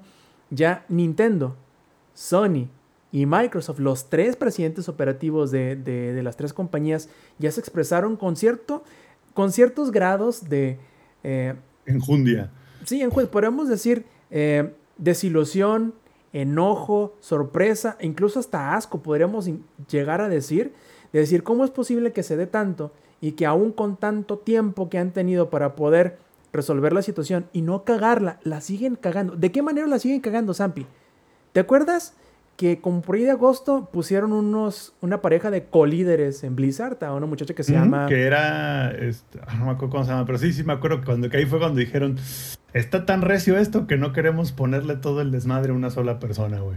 Exacto. eh, y al mismo tiempo pusieron a los dos, era un hombre y una mujer, Mike Ibarra y el otro muchacho se llamaba Jane... Ahorita se me va el nombre de la muchacha. El chiste es que desde el día uno, y fíjate, de, de cuando esto sucedió a que empezó todo el desmadre, ya habían pasado como tres o cuatro meses. Incluso, siendo que les pusieron el mismo tiempo, el mismo puesto a los dos, le estaban pagando menos a la muchacha esta. O sea, están viendo y no ven, cabrón. O sea. O sea, no, está- no es que no estén viendo el hoyo, ellos lo habían cavado el pinche hoyo y aún así se fueron a meter de hocico en él.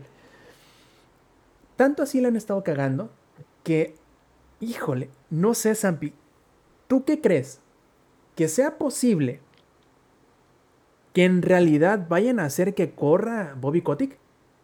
Pregunta existencial. A ver, ¿Qué no es Mike Ibarra el que estaba en Xbox antes? Porque antes estuvo en. Xbox, luego pasó a Blizzard, a un puesto no necesariamente tan hasta arriba, y luego lo ascendieron. Y a la muchacha esta que era la presidenta de Jane O'Neill, creo que se llamaba, la presidenta de Vicarious Visions. De hecho, en cuanto a puesto así como de presidencial, por decirlo así, ejecutivo de, de alto eh, pedorraje, por decirlo de alguna manera. eh, es- chichorraje. Ándale, esta muchacha Jane O'Neill tenía mucha más experiencia, mucho más tiempo en ese tipo de puesto operativo que, que Mike Ibarra. Y es lo que ella decía. O sea, páguenme lo mismo que este cabrón, no les estoy pidiendo más. Porque somos el mismo puesto y, y tenemos la misma antigüedad en ese puesto, páguenos lo mismo.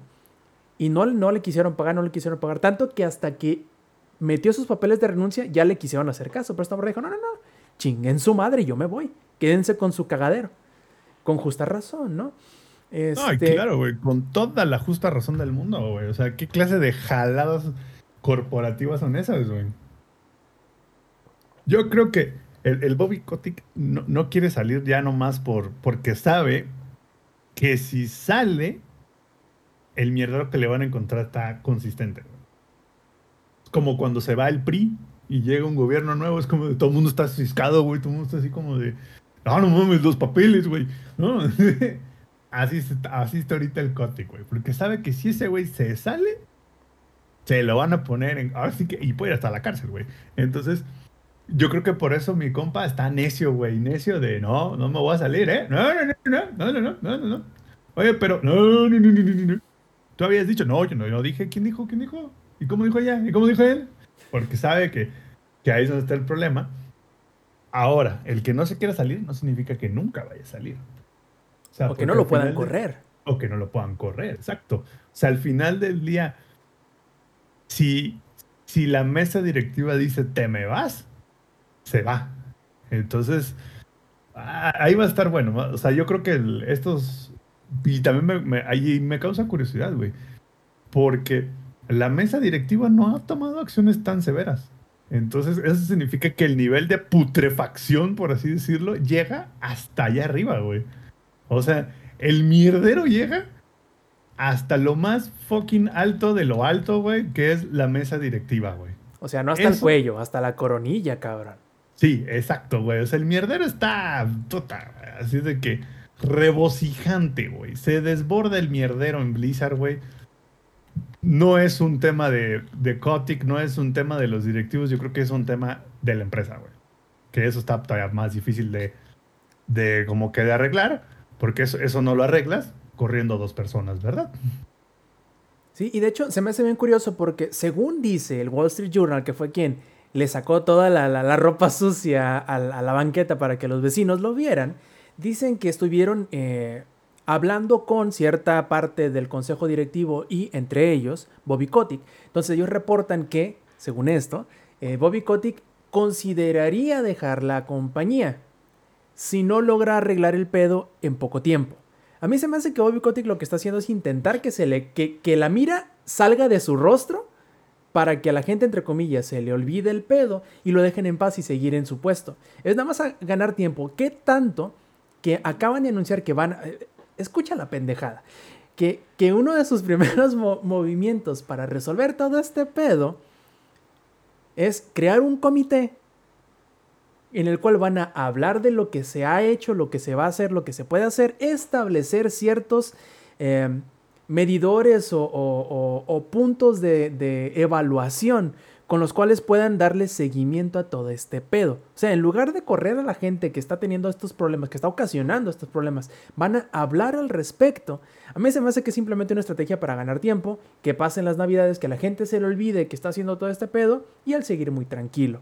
Pero Pero a la gente no se le va a olvidar mientras tengan Volvemos- el podcast volvemos- porque volvemos a nosotros lo vamos mismo, Ya a sé, ya sé, ya sé, ya sé. A Oigan, ver. ¿por qué no le cambiamos el nombre a Bobby Kotick y ya con eso solucionamos el problema? Le ponemos Grey Sasha. Sí, Grey Sasha, ándale. ¿Cómo, cómo se llama no ahora? creo que sea el- el necesario vaquero, verlo güey? en internet. Cassidy Cole. Ándale, ahora se va a llamar, este, no, no se puede llamar. Grey Sasha. ¿verdad? Sí, sí, a huevo. Hijo, no. La, la verdad es que lo que mucha gente a lo mejor todavía no le cae el 20 es la cantidad de cariño y la cantidad de historia que tiene Blizzard para muchísima gente que va a impedir que se les olvide tan rápido. Porque puede pasar como ya pasó con Ubisoft, que aunque tienen cosas muy similares o podemos decir incluso en algunas partes hasta peores que lo que le está pasando a Blizzard y Activision, pero nadie quiere tanto a ningún desarrollador, fuera de Nintendo probablemente, como se quería o hasta cierto punto todavía se le tiene la esperanza de que pueda llegar a ser lo que alguna vez fue, como a Blizzard. Entonces, a ninguno de los ejecutivos, a Bobby Kotick, por ejemplo, se le sigue olvidando la cantidad de respeto y de cariño que le tenía la gente a Blizzard y por eso yo creo que va a ser no necesariamente imposible, pero mucho más difícil de lo que le esperaba que a la gente le empiece a valer madre. ¿Qué tanto? Pues ya lo hemos visto con la respuesta que ha tenido la gente de cómo inmediatamente la, la, la comunidad se levanta en armas que aunque sí están muy desilusionados con los juegos, están muy desilusionados con las decisiones que ha tomado Blizzard en los últimos años, sigue ahí apoyando a los La, trabajadores. la esperanza muere el último, güey. El, el- el ejemplo perfecto dentro de todos los juegos de Blizzard y van a decir cómo caen siempre con el mismo pinche cuento, pero es Heroes of the Storm. Y otra vez con la marrana. Exacto, es Heroes of the Storm, porque Heroes of the Storm, muy bajita la mano, es el juego que más se actualiza, que más se balancea, que la gente quiere más y que la gente apoya más en los eventos que tienen fuera de, como porque ya no lo hay, fuera de Blizzard. Lo han mantenido vivo de una manera tan espectacular que muchos otros juegos quisieran. Claro, no tiene los números que tienen otros eh, MOBAs, por ejemplo, pero la cantidad de cariño que la gente le tiene a Heroes of the Storm es impresionante. Y lo podemos simplemente cambiamos Heroes of the Storm por Blizzard y es exactamente lo mismo. Entonces, vamos, los mismos trabajadores, los desarrolladores del equipo de Heroes of the Storm, se nota el cariño que le tiene y aún con los pocos recursos que tienen, eh, técnicos o de recursos humanos o de cualquiera otro, ahí lo tiene, no lo abandona. Y yo creo que no lo abandonará hasta el momento en el que inevitablemente vayan a apagarle la- la- las luces en la oficina, desgraciadamente. Pero yo creo que eso es lo que pasará. Vamos a ver, porque siempre va a haber, vamos a ver qué es lo que sucede en los próximos días. Eh, con Blizzard, que siempre, siempre, siempre será un tema importante, porque queramos o no, es algo que ha ido sucediendo a lo largo de estos meses. Siempre tiene repercusiones no nada más dentro de Blizzard, sino en la comunidad y en lo general en toda la industria. Tanto que ya lo mencionamos, ya metió su cuchara a Nintendo, metió su cuchara a Sony y metió su cuchara a Xbox. ¿En qué otros escándalos de este tipo ha metido cuchara Microsoft, Sony y Nintendo? Con ninguno. Absolutamente. Ahí, ahí, sí está grave, güey, porque a ver, que uno de tus partners, uno, te manda a la mierda es una cosa, güey. Pero si tus tres partners te dicen, eh, carnal, si esto no cambia, no podemos hacer business. Uy, manito. Uy, manito, eso sí está Híjole, mano, ese es un hoyo en el que no nadie quiere ir. Ni Microsoft, o sea, ni Microsoft ni Sony, nadie, nadie, nadie gana yendo a ese hoyo, digamos. Pero pues tampoco están dando mucha mucha opción, digamos.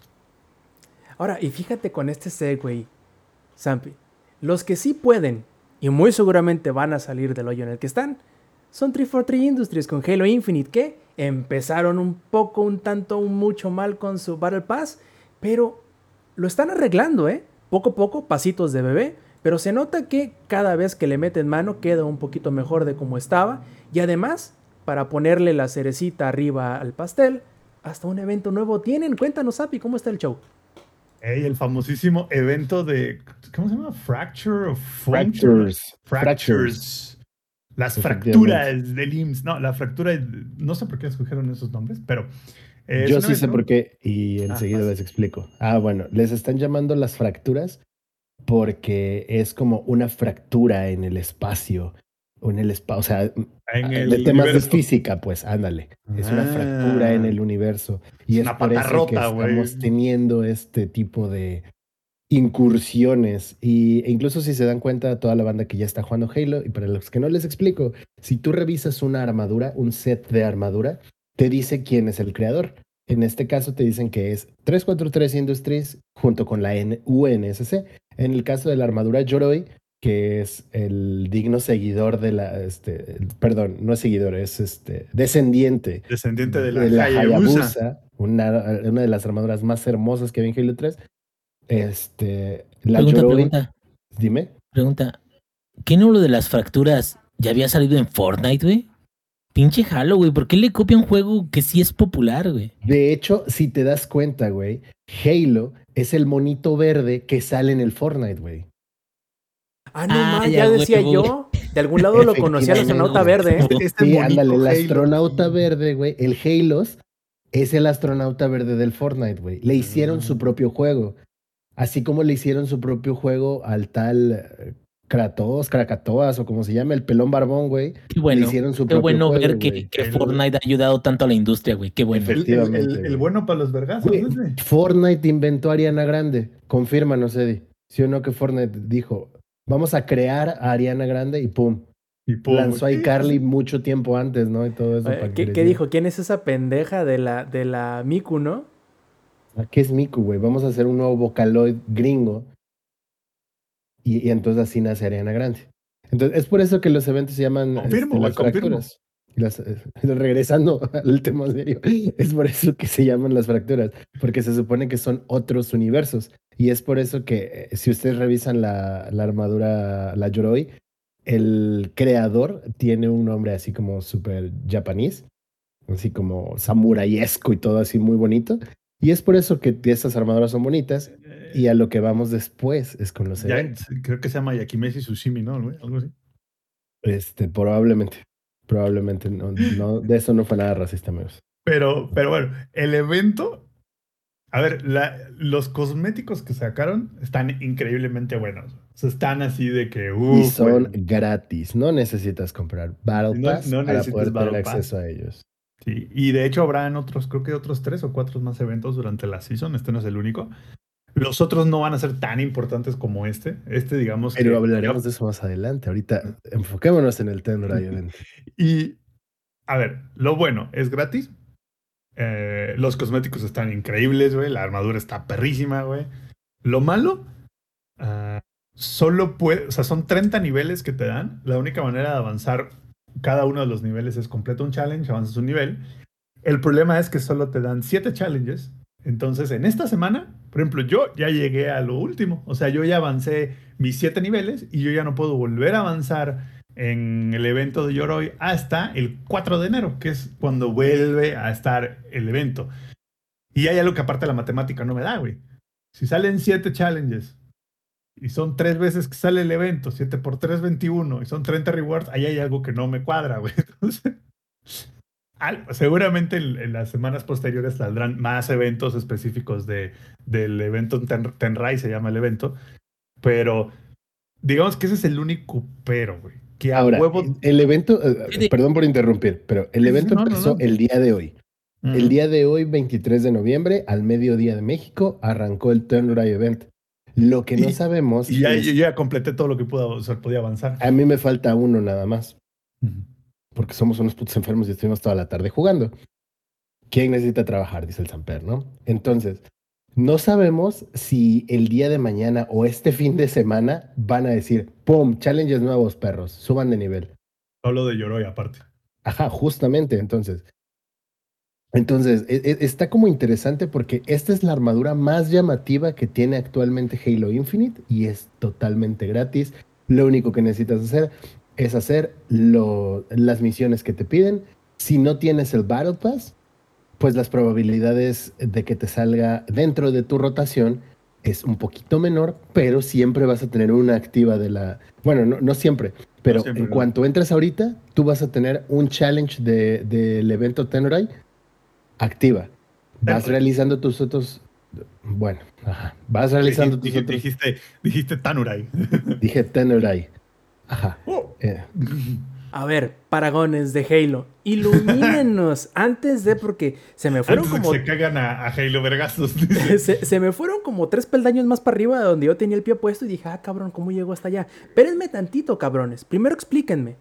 Y también a todos los que nos escuchen y que quizá o no alcanzan a comprender o- cuál es el pro, cuál es y cuál era el problema con el Battle Pass del Halo y todos aquellos que aún no lo han jugado por X o Y motivo, ¿cuál era el problema que tenían o que la comunidad había hecho llegar a 3- 343, que son los desarrolladores? ¿Cómo están intentando este, arreglarlo? ¿Y qué fue lo que hizo o cómo tienen que hacerle para avanzar en el evento de Tenrai, de la, fractura de- del Yoroi? A ver, vamos por partes. Ok, el cagadero que tenían es que solo había una manera, o bueno, solo hay una manera de avanzar el, el Battle Pass y es a través de challenges, güey. ¿Ok? Y hasta antes de... No, güey, cada partida te da 50 puntos de experiencia. güey. Eso, no, no, no, eso fue, eso fue el fix que hicieron, güey. O sea, el fix fue lo de los 50 puntos, pero antes de eso, no, o sea, no, antes de que estuviera ese fix, digamos. la vas riata, güey. La única manera de subir era hacer los challenges. Justo. Bueno, te daban puntos, pero no por terminar todas las partidas. O sea, sí había un daily challenge, pero el problema es que el daily challenge te- era así como de el primero Pues si era. diario, ¿no? No, espérate, no, no, no, es que iba por tiers, entonces era como de juega una partida y recibe 100 puntos y tú, ay, a huevo, ya jugué mi partida. Pero el segundo tier del challenge, ya que habías jugado tu partida, era como ahora juega dos para ganar esos mismos 100 puntos. Y luego era juega tres.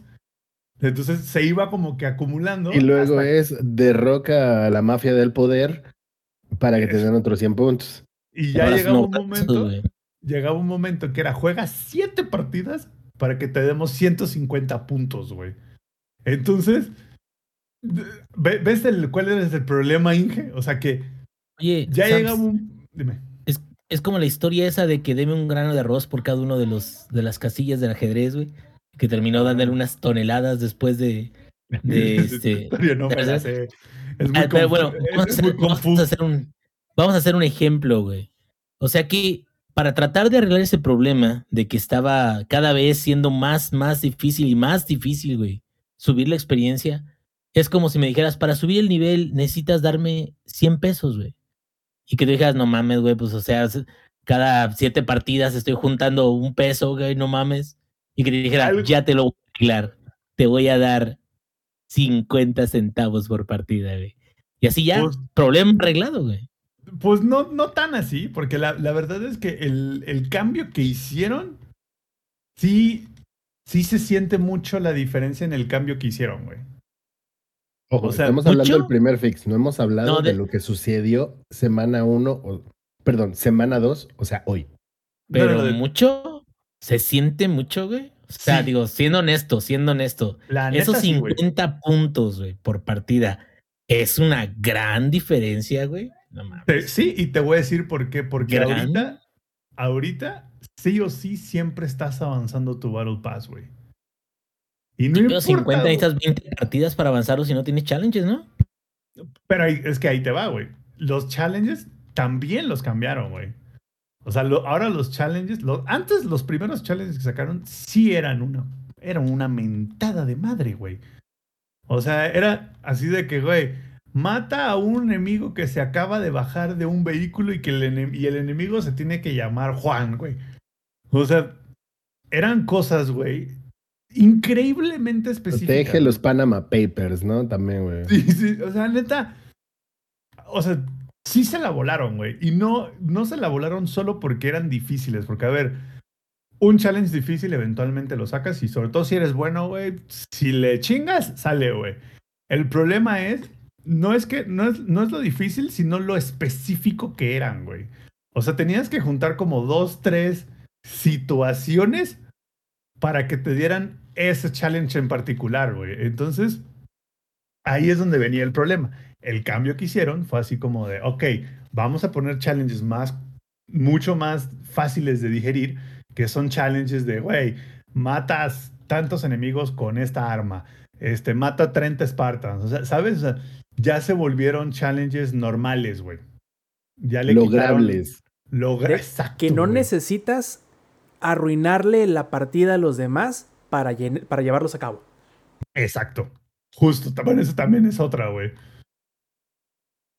Porque también hay, hay otra, o sea, te- y algo que está interesante es que te obligan con el Battle Pass a jugar todos los modos de juego que hay, excepto Ranked, porque en el primero había uno de juega cinco partidas clasificatorias.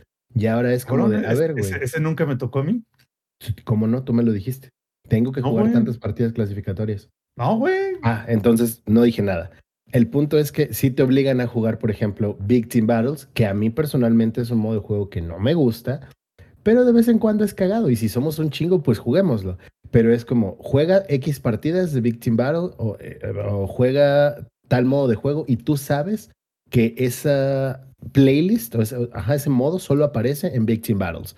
Entonces, como que sí te obliga a ir más allá de tu zona de confort, a jugar más cosas, a aprender más cosas, etcétera, etcétera. Y eso está chido, está divertido. Ahora, el, al día de hoy que salió el evento, los challenges sí se siente más lograble todo más rápido. Sí, lo- los Hoy- challenges hoy, de, de hoy, hoy. semana 2, sí, sí están, güey. Sí, sí, güey, es- están tranquilos. O sea, a mí me faltan cinco challenges y yo ya acabo los weeklies. Digo, hoy jugamos un montón. Pero sigue siendo, se sigue notando pues ese improvement en los challenges en una semana de feedback. Ojo que seguimos en beta.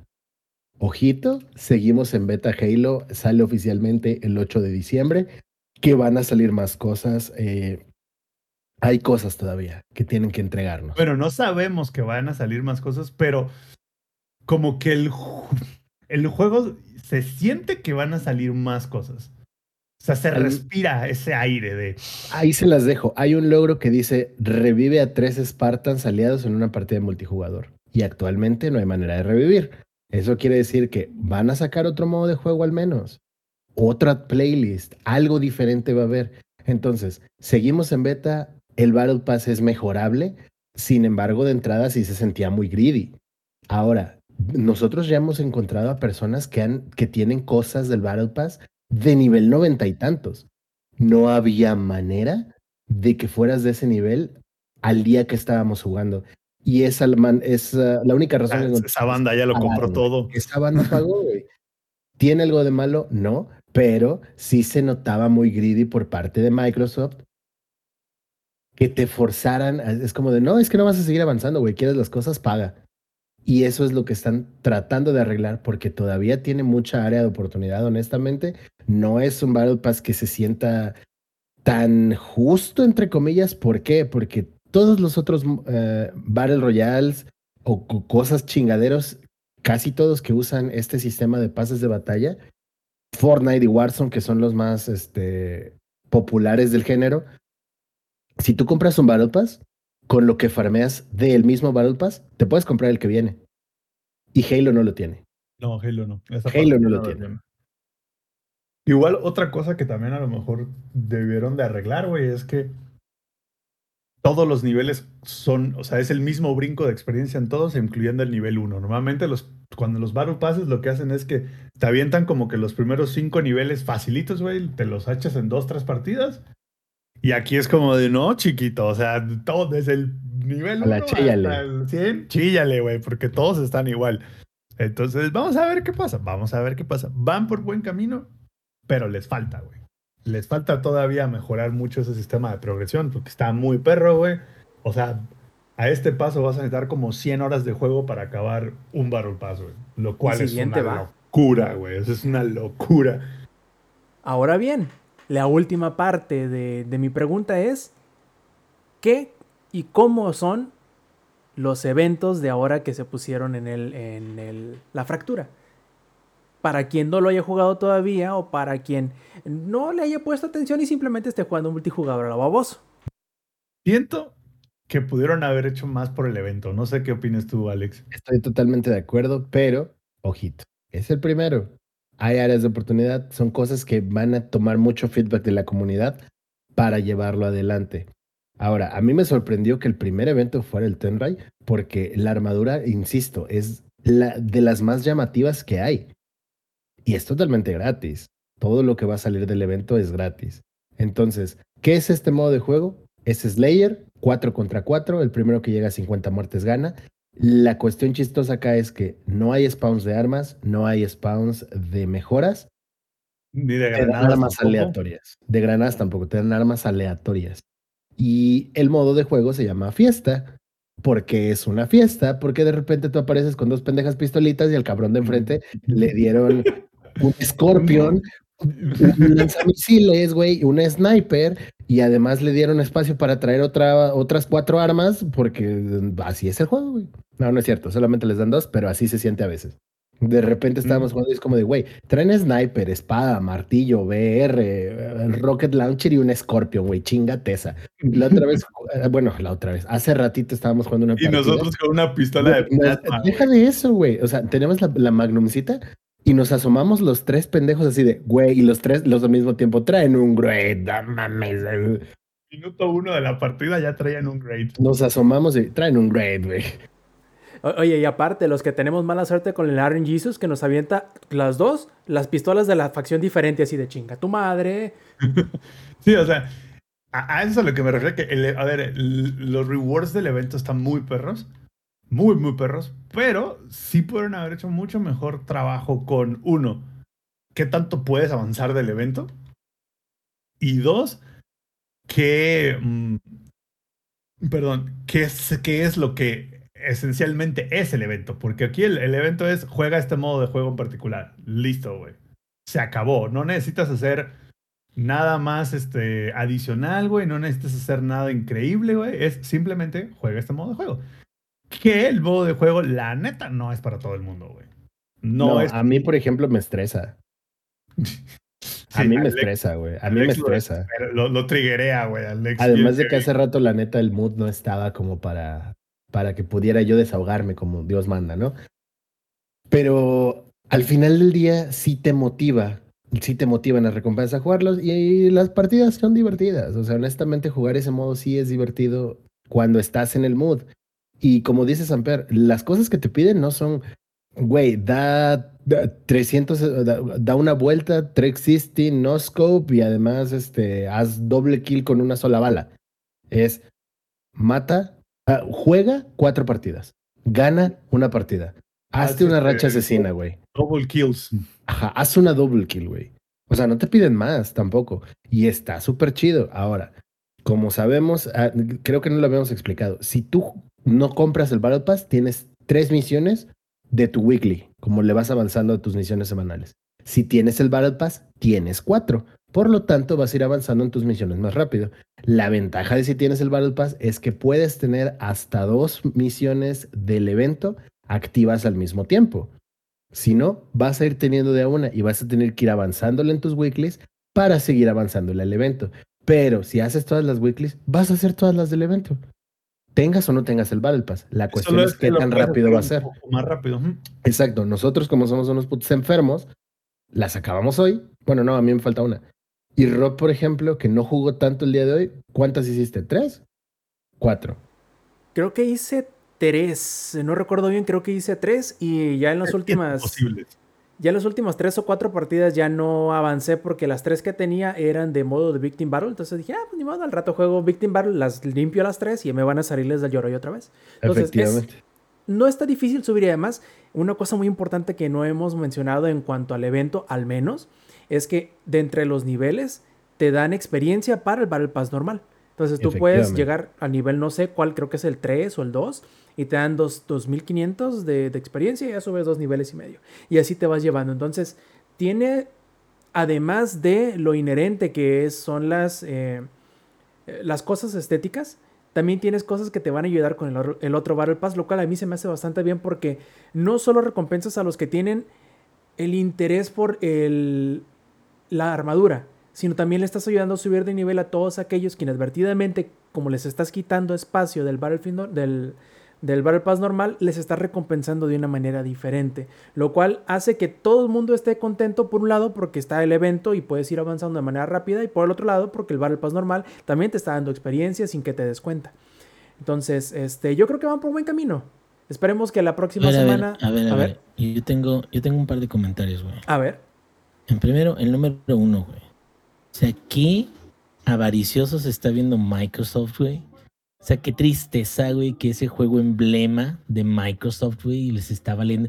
Po- pobres Xboxers y pobres peceros, güey. O sea, la Nah, neta se están mal. viendo. No, se están mal. viendo. No, espérame, espérame, No, Alejandro. estás mal, Es- estás es mal. Alejandro. Estás mal. No, Estás mal. espérate, güey, ¿eh? porque ahorita, No, no, no, ahorita no, voy a colgar, mal. voy a colgar a la No, estás mal. Te van a desconectar, Producción. te van a desconectar el internet tus morros, entonces.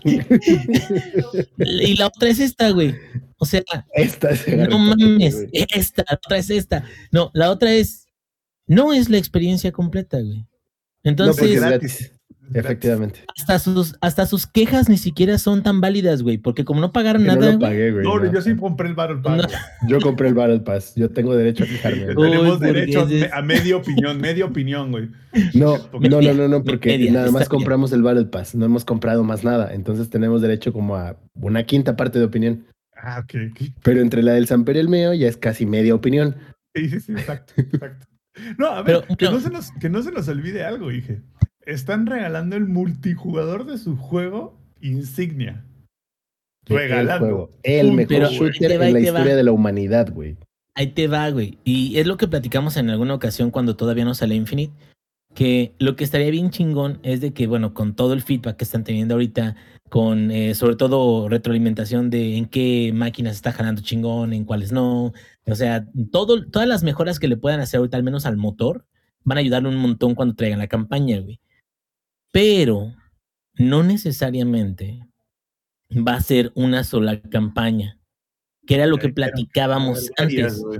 lo mejor, o sea, lo que estaría muy chingón es de que a- además de la campaña más grande, más chingona que va a tener a Master Chief, que hubiera campañas adicionales, pero también que el contenido de las campañas afectara a lo que puedes ganar en multiplayer y viceversa. O sea, en- entonces ese tipo de cuestiones sí te motivan a decir, bueno, Aún o sea, lo sabemos. ya ¿eh? jugué, todavía no sabemos, pues, pero me quedo, yo, yo me quedo, ustedes están jugando multiplayer ahorita bien heavy con pinches locos, enfermos, maniáticos, güey. Pero te quedas, o sea, ¿en qué momento, sí, sí, así, así, pero, ¿en qué momento a ustedes les daría ganas jugar en lugar del multiplayer, jugar eh, la campaña, güey? Y te A quedas, bueno, modo cooperativo, o algo, pero que algo que valiera la pena. ¿Y qué más que valiera la pena a que si algo de la campaña o logros de la campaña les pudieran dar cosas del multiplayer, güey, que es donde juegan? Ahí, ahí te va, espérame. Hay un montón de emblemas y de pinturas, o sea, de camuflajes, por así decirlo, lo que sería el equivalente a los camuflajes en Call of Duty, que están bloqueados y no dicen cómo, y no están en la tienda tampoco. Entonces, yo creo, porque a ver, e- eso que tú mencionas de, güey, tengo este, digamos que hago tal misión en la campaña, güey, y me desbloquean tal este emblema, eso ya existía, ya Ha existido desde siempre. Exacto, entonces yo creo, güey, que más bien se nos está de repente un poco olvidando, güey, que estamos La en la campaña no ha salido. Ajá. Y que estamos en la beta, güey. Entonces yo creo que el Yo 8 de estoy diciembre- totalmente seguro, güey. Yo estoy totalmente seguro, güey, que nos van a dar cosas cosméticas haciendo cosas de la campaña. Y una de esas cosas cosméticas va a ser así, güey. Acaba, acaba Halo Infinite en legendaria y te van a dar algo, güey. Porque eso es parte ¿Sabes qué te importante van a dar, de? Halo. ¿Sabes qué te van a dar? Lo que me den, güey, yo lo voy a recibir con los brazos abiertos, güey. Hasta Dámela, güey. En el 5 creo, creo que daban la Hayabusa, ¿no? Cuando acababas el... En el 3. Ah, en, en el 3 te daban la Hayabusa. Entonces, no, no me extrañaría, güey, que hagan algo similar, güey, y den una armadura así de, güey, acabaste el legendario, ten esta armadura, güey. Y no olvidemos esa parte, ¿no? Que seguimos en beta. Ya lo veremos y si no llegara a ser el caso, lo estaremos criticando porque si bien simpeamos Halo con todo nuestro, nuestro amor que le tenemos al juego, güey, también hay que notar las cosillas negativas como lo ha sido el Battle Pass. Y honestamente, sí tiene mucho que mejorársele, pero ahí van, Ahí sí ahí van, ahí van. que- ¿Hay qué? ahí sí tiene tela que cortar, güey. Ah, sí, claro. Macizo. Y bueno, muchachos, se nos está acabando el Showtime Podcast, pero antes de irnos, tenemos que pasar por las obligadas eh, saludos y despedidas. Lex, ¿cuáles son tus saludos esta noche? Saludos a toda la banda que se dio una vuelta por acá para saludarnos. Saludos para Estefanía, para Glitz Kitten, para Jefes Tomara, muchas gracias por su sub. Pa, pa, pa, pa, pa. ¿Quién más? ¿Quién más estuvo escribiendo acá? Este, saludos también para Maku, que nos hizo un raidzazo con ocho personas. Muchísimas gracias a Maku y a todas las personas que se quedaron. Saludos con el Héctor Funk, que anda por ahí. Este también, que acaba de comentar y que nos hace una pregunta. ¿Qué pasa con el mil dólares que hay que invertirle al Halo? Este, Cabrón, pues ¿quién dijo si eso? quieres las cosas, co- sí, ahí salió en Reddit que si tú quisieras comprar todas las cosas cosméticas que hay en Halo, tendrías que gastar como mil y cachito dólares para tener absolutamente todos los cosméticos, pero pues son cosméticos. Si quieres tener ah, la skin de tu equipo de eSport favorita, pues te va a costar, así como te cuestan las skins en los otros juegos que son gratis. Recordemos que el multijugador de Halo es gratis, la ese campaña es la que mi te van a vender. es- Esa era mi siguiente pregunta. ¿Cuánto dinero hace falta para desbloquear todas las skins de LOL? Ah, no sé, no quiero hacer cuentas, güey. Está, güey. Entonces, ahí está. Con eso se responde la pregunta que nos hicieron. Van a cobrar la campaña. Recordemos que el, multijugador de Halo es gratis, así como el multijugador del Warzone es gratis, así como el del For Launches es gratis, y lo que pagas son puros cosméticos. Ah, ya en este, justo en este momento estábamos hablando de que muy probablemente con la campaña te van a ir desbloqueando más cosméticos. Y si no, todavía tenemos el efecto, el efecto, el evento de la fractura de Tenoray. Entonces, es la armadura más hermosa que hay ahorita, hasta ahorita, a mi gusto. Y es gratis, güey.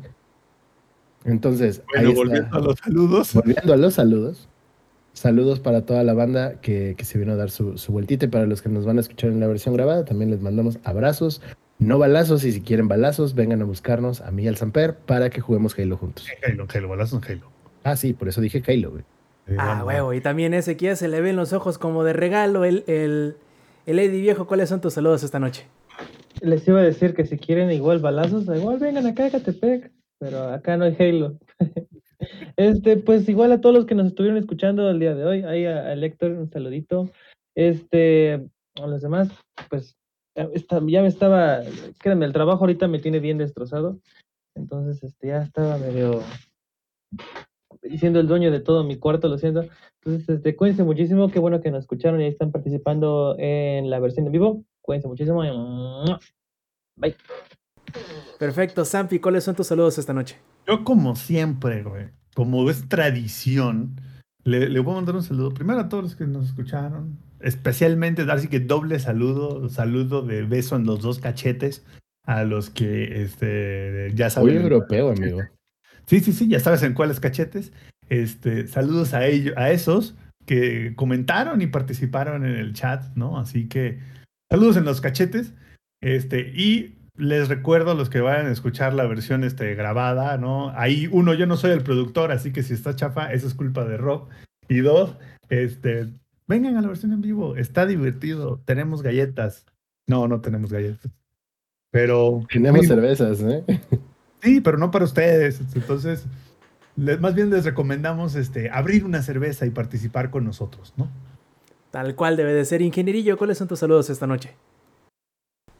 Pues saludo a todos los Halo fans, güey, a todos los que tienen el pobre paz, o sea, a todos los que no viven la experiencia completa, porque algo bonito tienen que tener, güey, entonces mínimo que tengan mi saludo el día de hoy. Hay que ser felices, mi rey. Sí, los pobres también tienen que ser felices, entonces pues muchas gracias por habernos escuchado el día de hoy. Y pues ahora sí que chinguenle, paps, tienen que ganarse ese Battle Pass, pues gánenselo, güey, con el sudor de su frente, cabrón. Pero este, no, pues ahora sí de que yo espero integrarme a, a las partidas de Halo, nada más de que tenga un internet más decente. Pero por mientras les echo porras desde aquí, ¿eh? Bueno, pues ya, es todo. Como, Perfectísimo. como Entonces, nada último más para. comentario, amigos, A si ver. no han visto Arcane, vean Arcane. Y ya que vean Arcane, van a entender mi último comentario de la noche, que chingue a su madre Jace Piltover y el capitalismo. Muy, muy bien. Entonces, nada más recordarles a todos ustedes que llegaron hasta este punto, que tuvimos temas que dejamos en el tintero, los mismos que abordaremos la próxima semana. También haciendo eco de todos los demás. Espérenme, antes de que se me olvide, un saludo a Minox007 o Omega X0, que no pudo estar aquí presente con nosotros en la transmisión en vivo, pero que nos escuchará en la, en la edición grabada, ya sea en audio o en video, la cual eh, eh, él va a ser responsable de decidir cuál es la que le gusta más. A final de cuentas será el Showtime Podcast. Y haciendo eco de todos los demás, invitarles a que se echen la vuelta con nosotros en la grabación en vivo del Showtime Podcast todos los martes, 8 y media de la noche, hora de la CDMX, a través de twitch.tv, diagonal langaria. Si quieren hacernos llegar todas sus opiniones, pueden hacerlo en los enlaces que encontrarán en langaria.net, diagonal enlaces. Ahí están todas nuestras redes sociales, nuestros canales de Twitch y un largo etcétera. En fin, muchachos, nos despedimos. Muchas gracias por acompañarnos en esta edición 259 del Showtime Podcast, de parte del Ingenierillo, de parte del Ex, de parte de Samper y de Lady. Yo fui Roberto Sainz, o Rob Sainz en Twitter, y esta fue la edición 259 del Showtime Podcast. Nos vemos la semana que entra. Stay metal. Langaria.net presentó.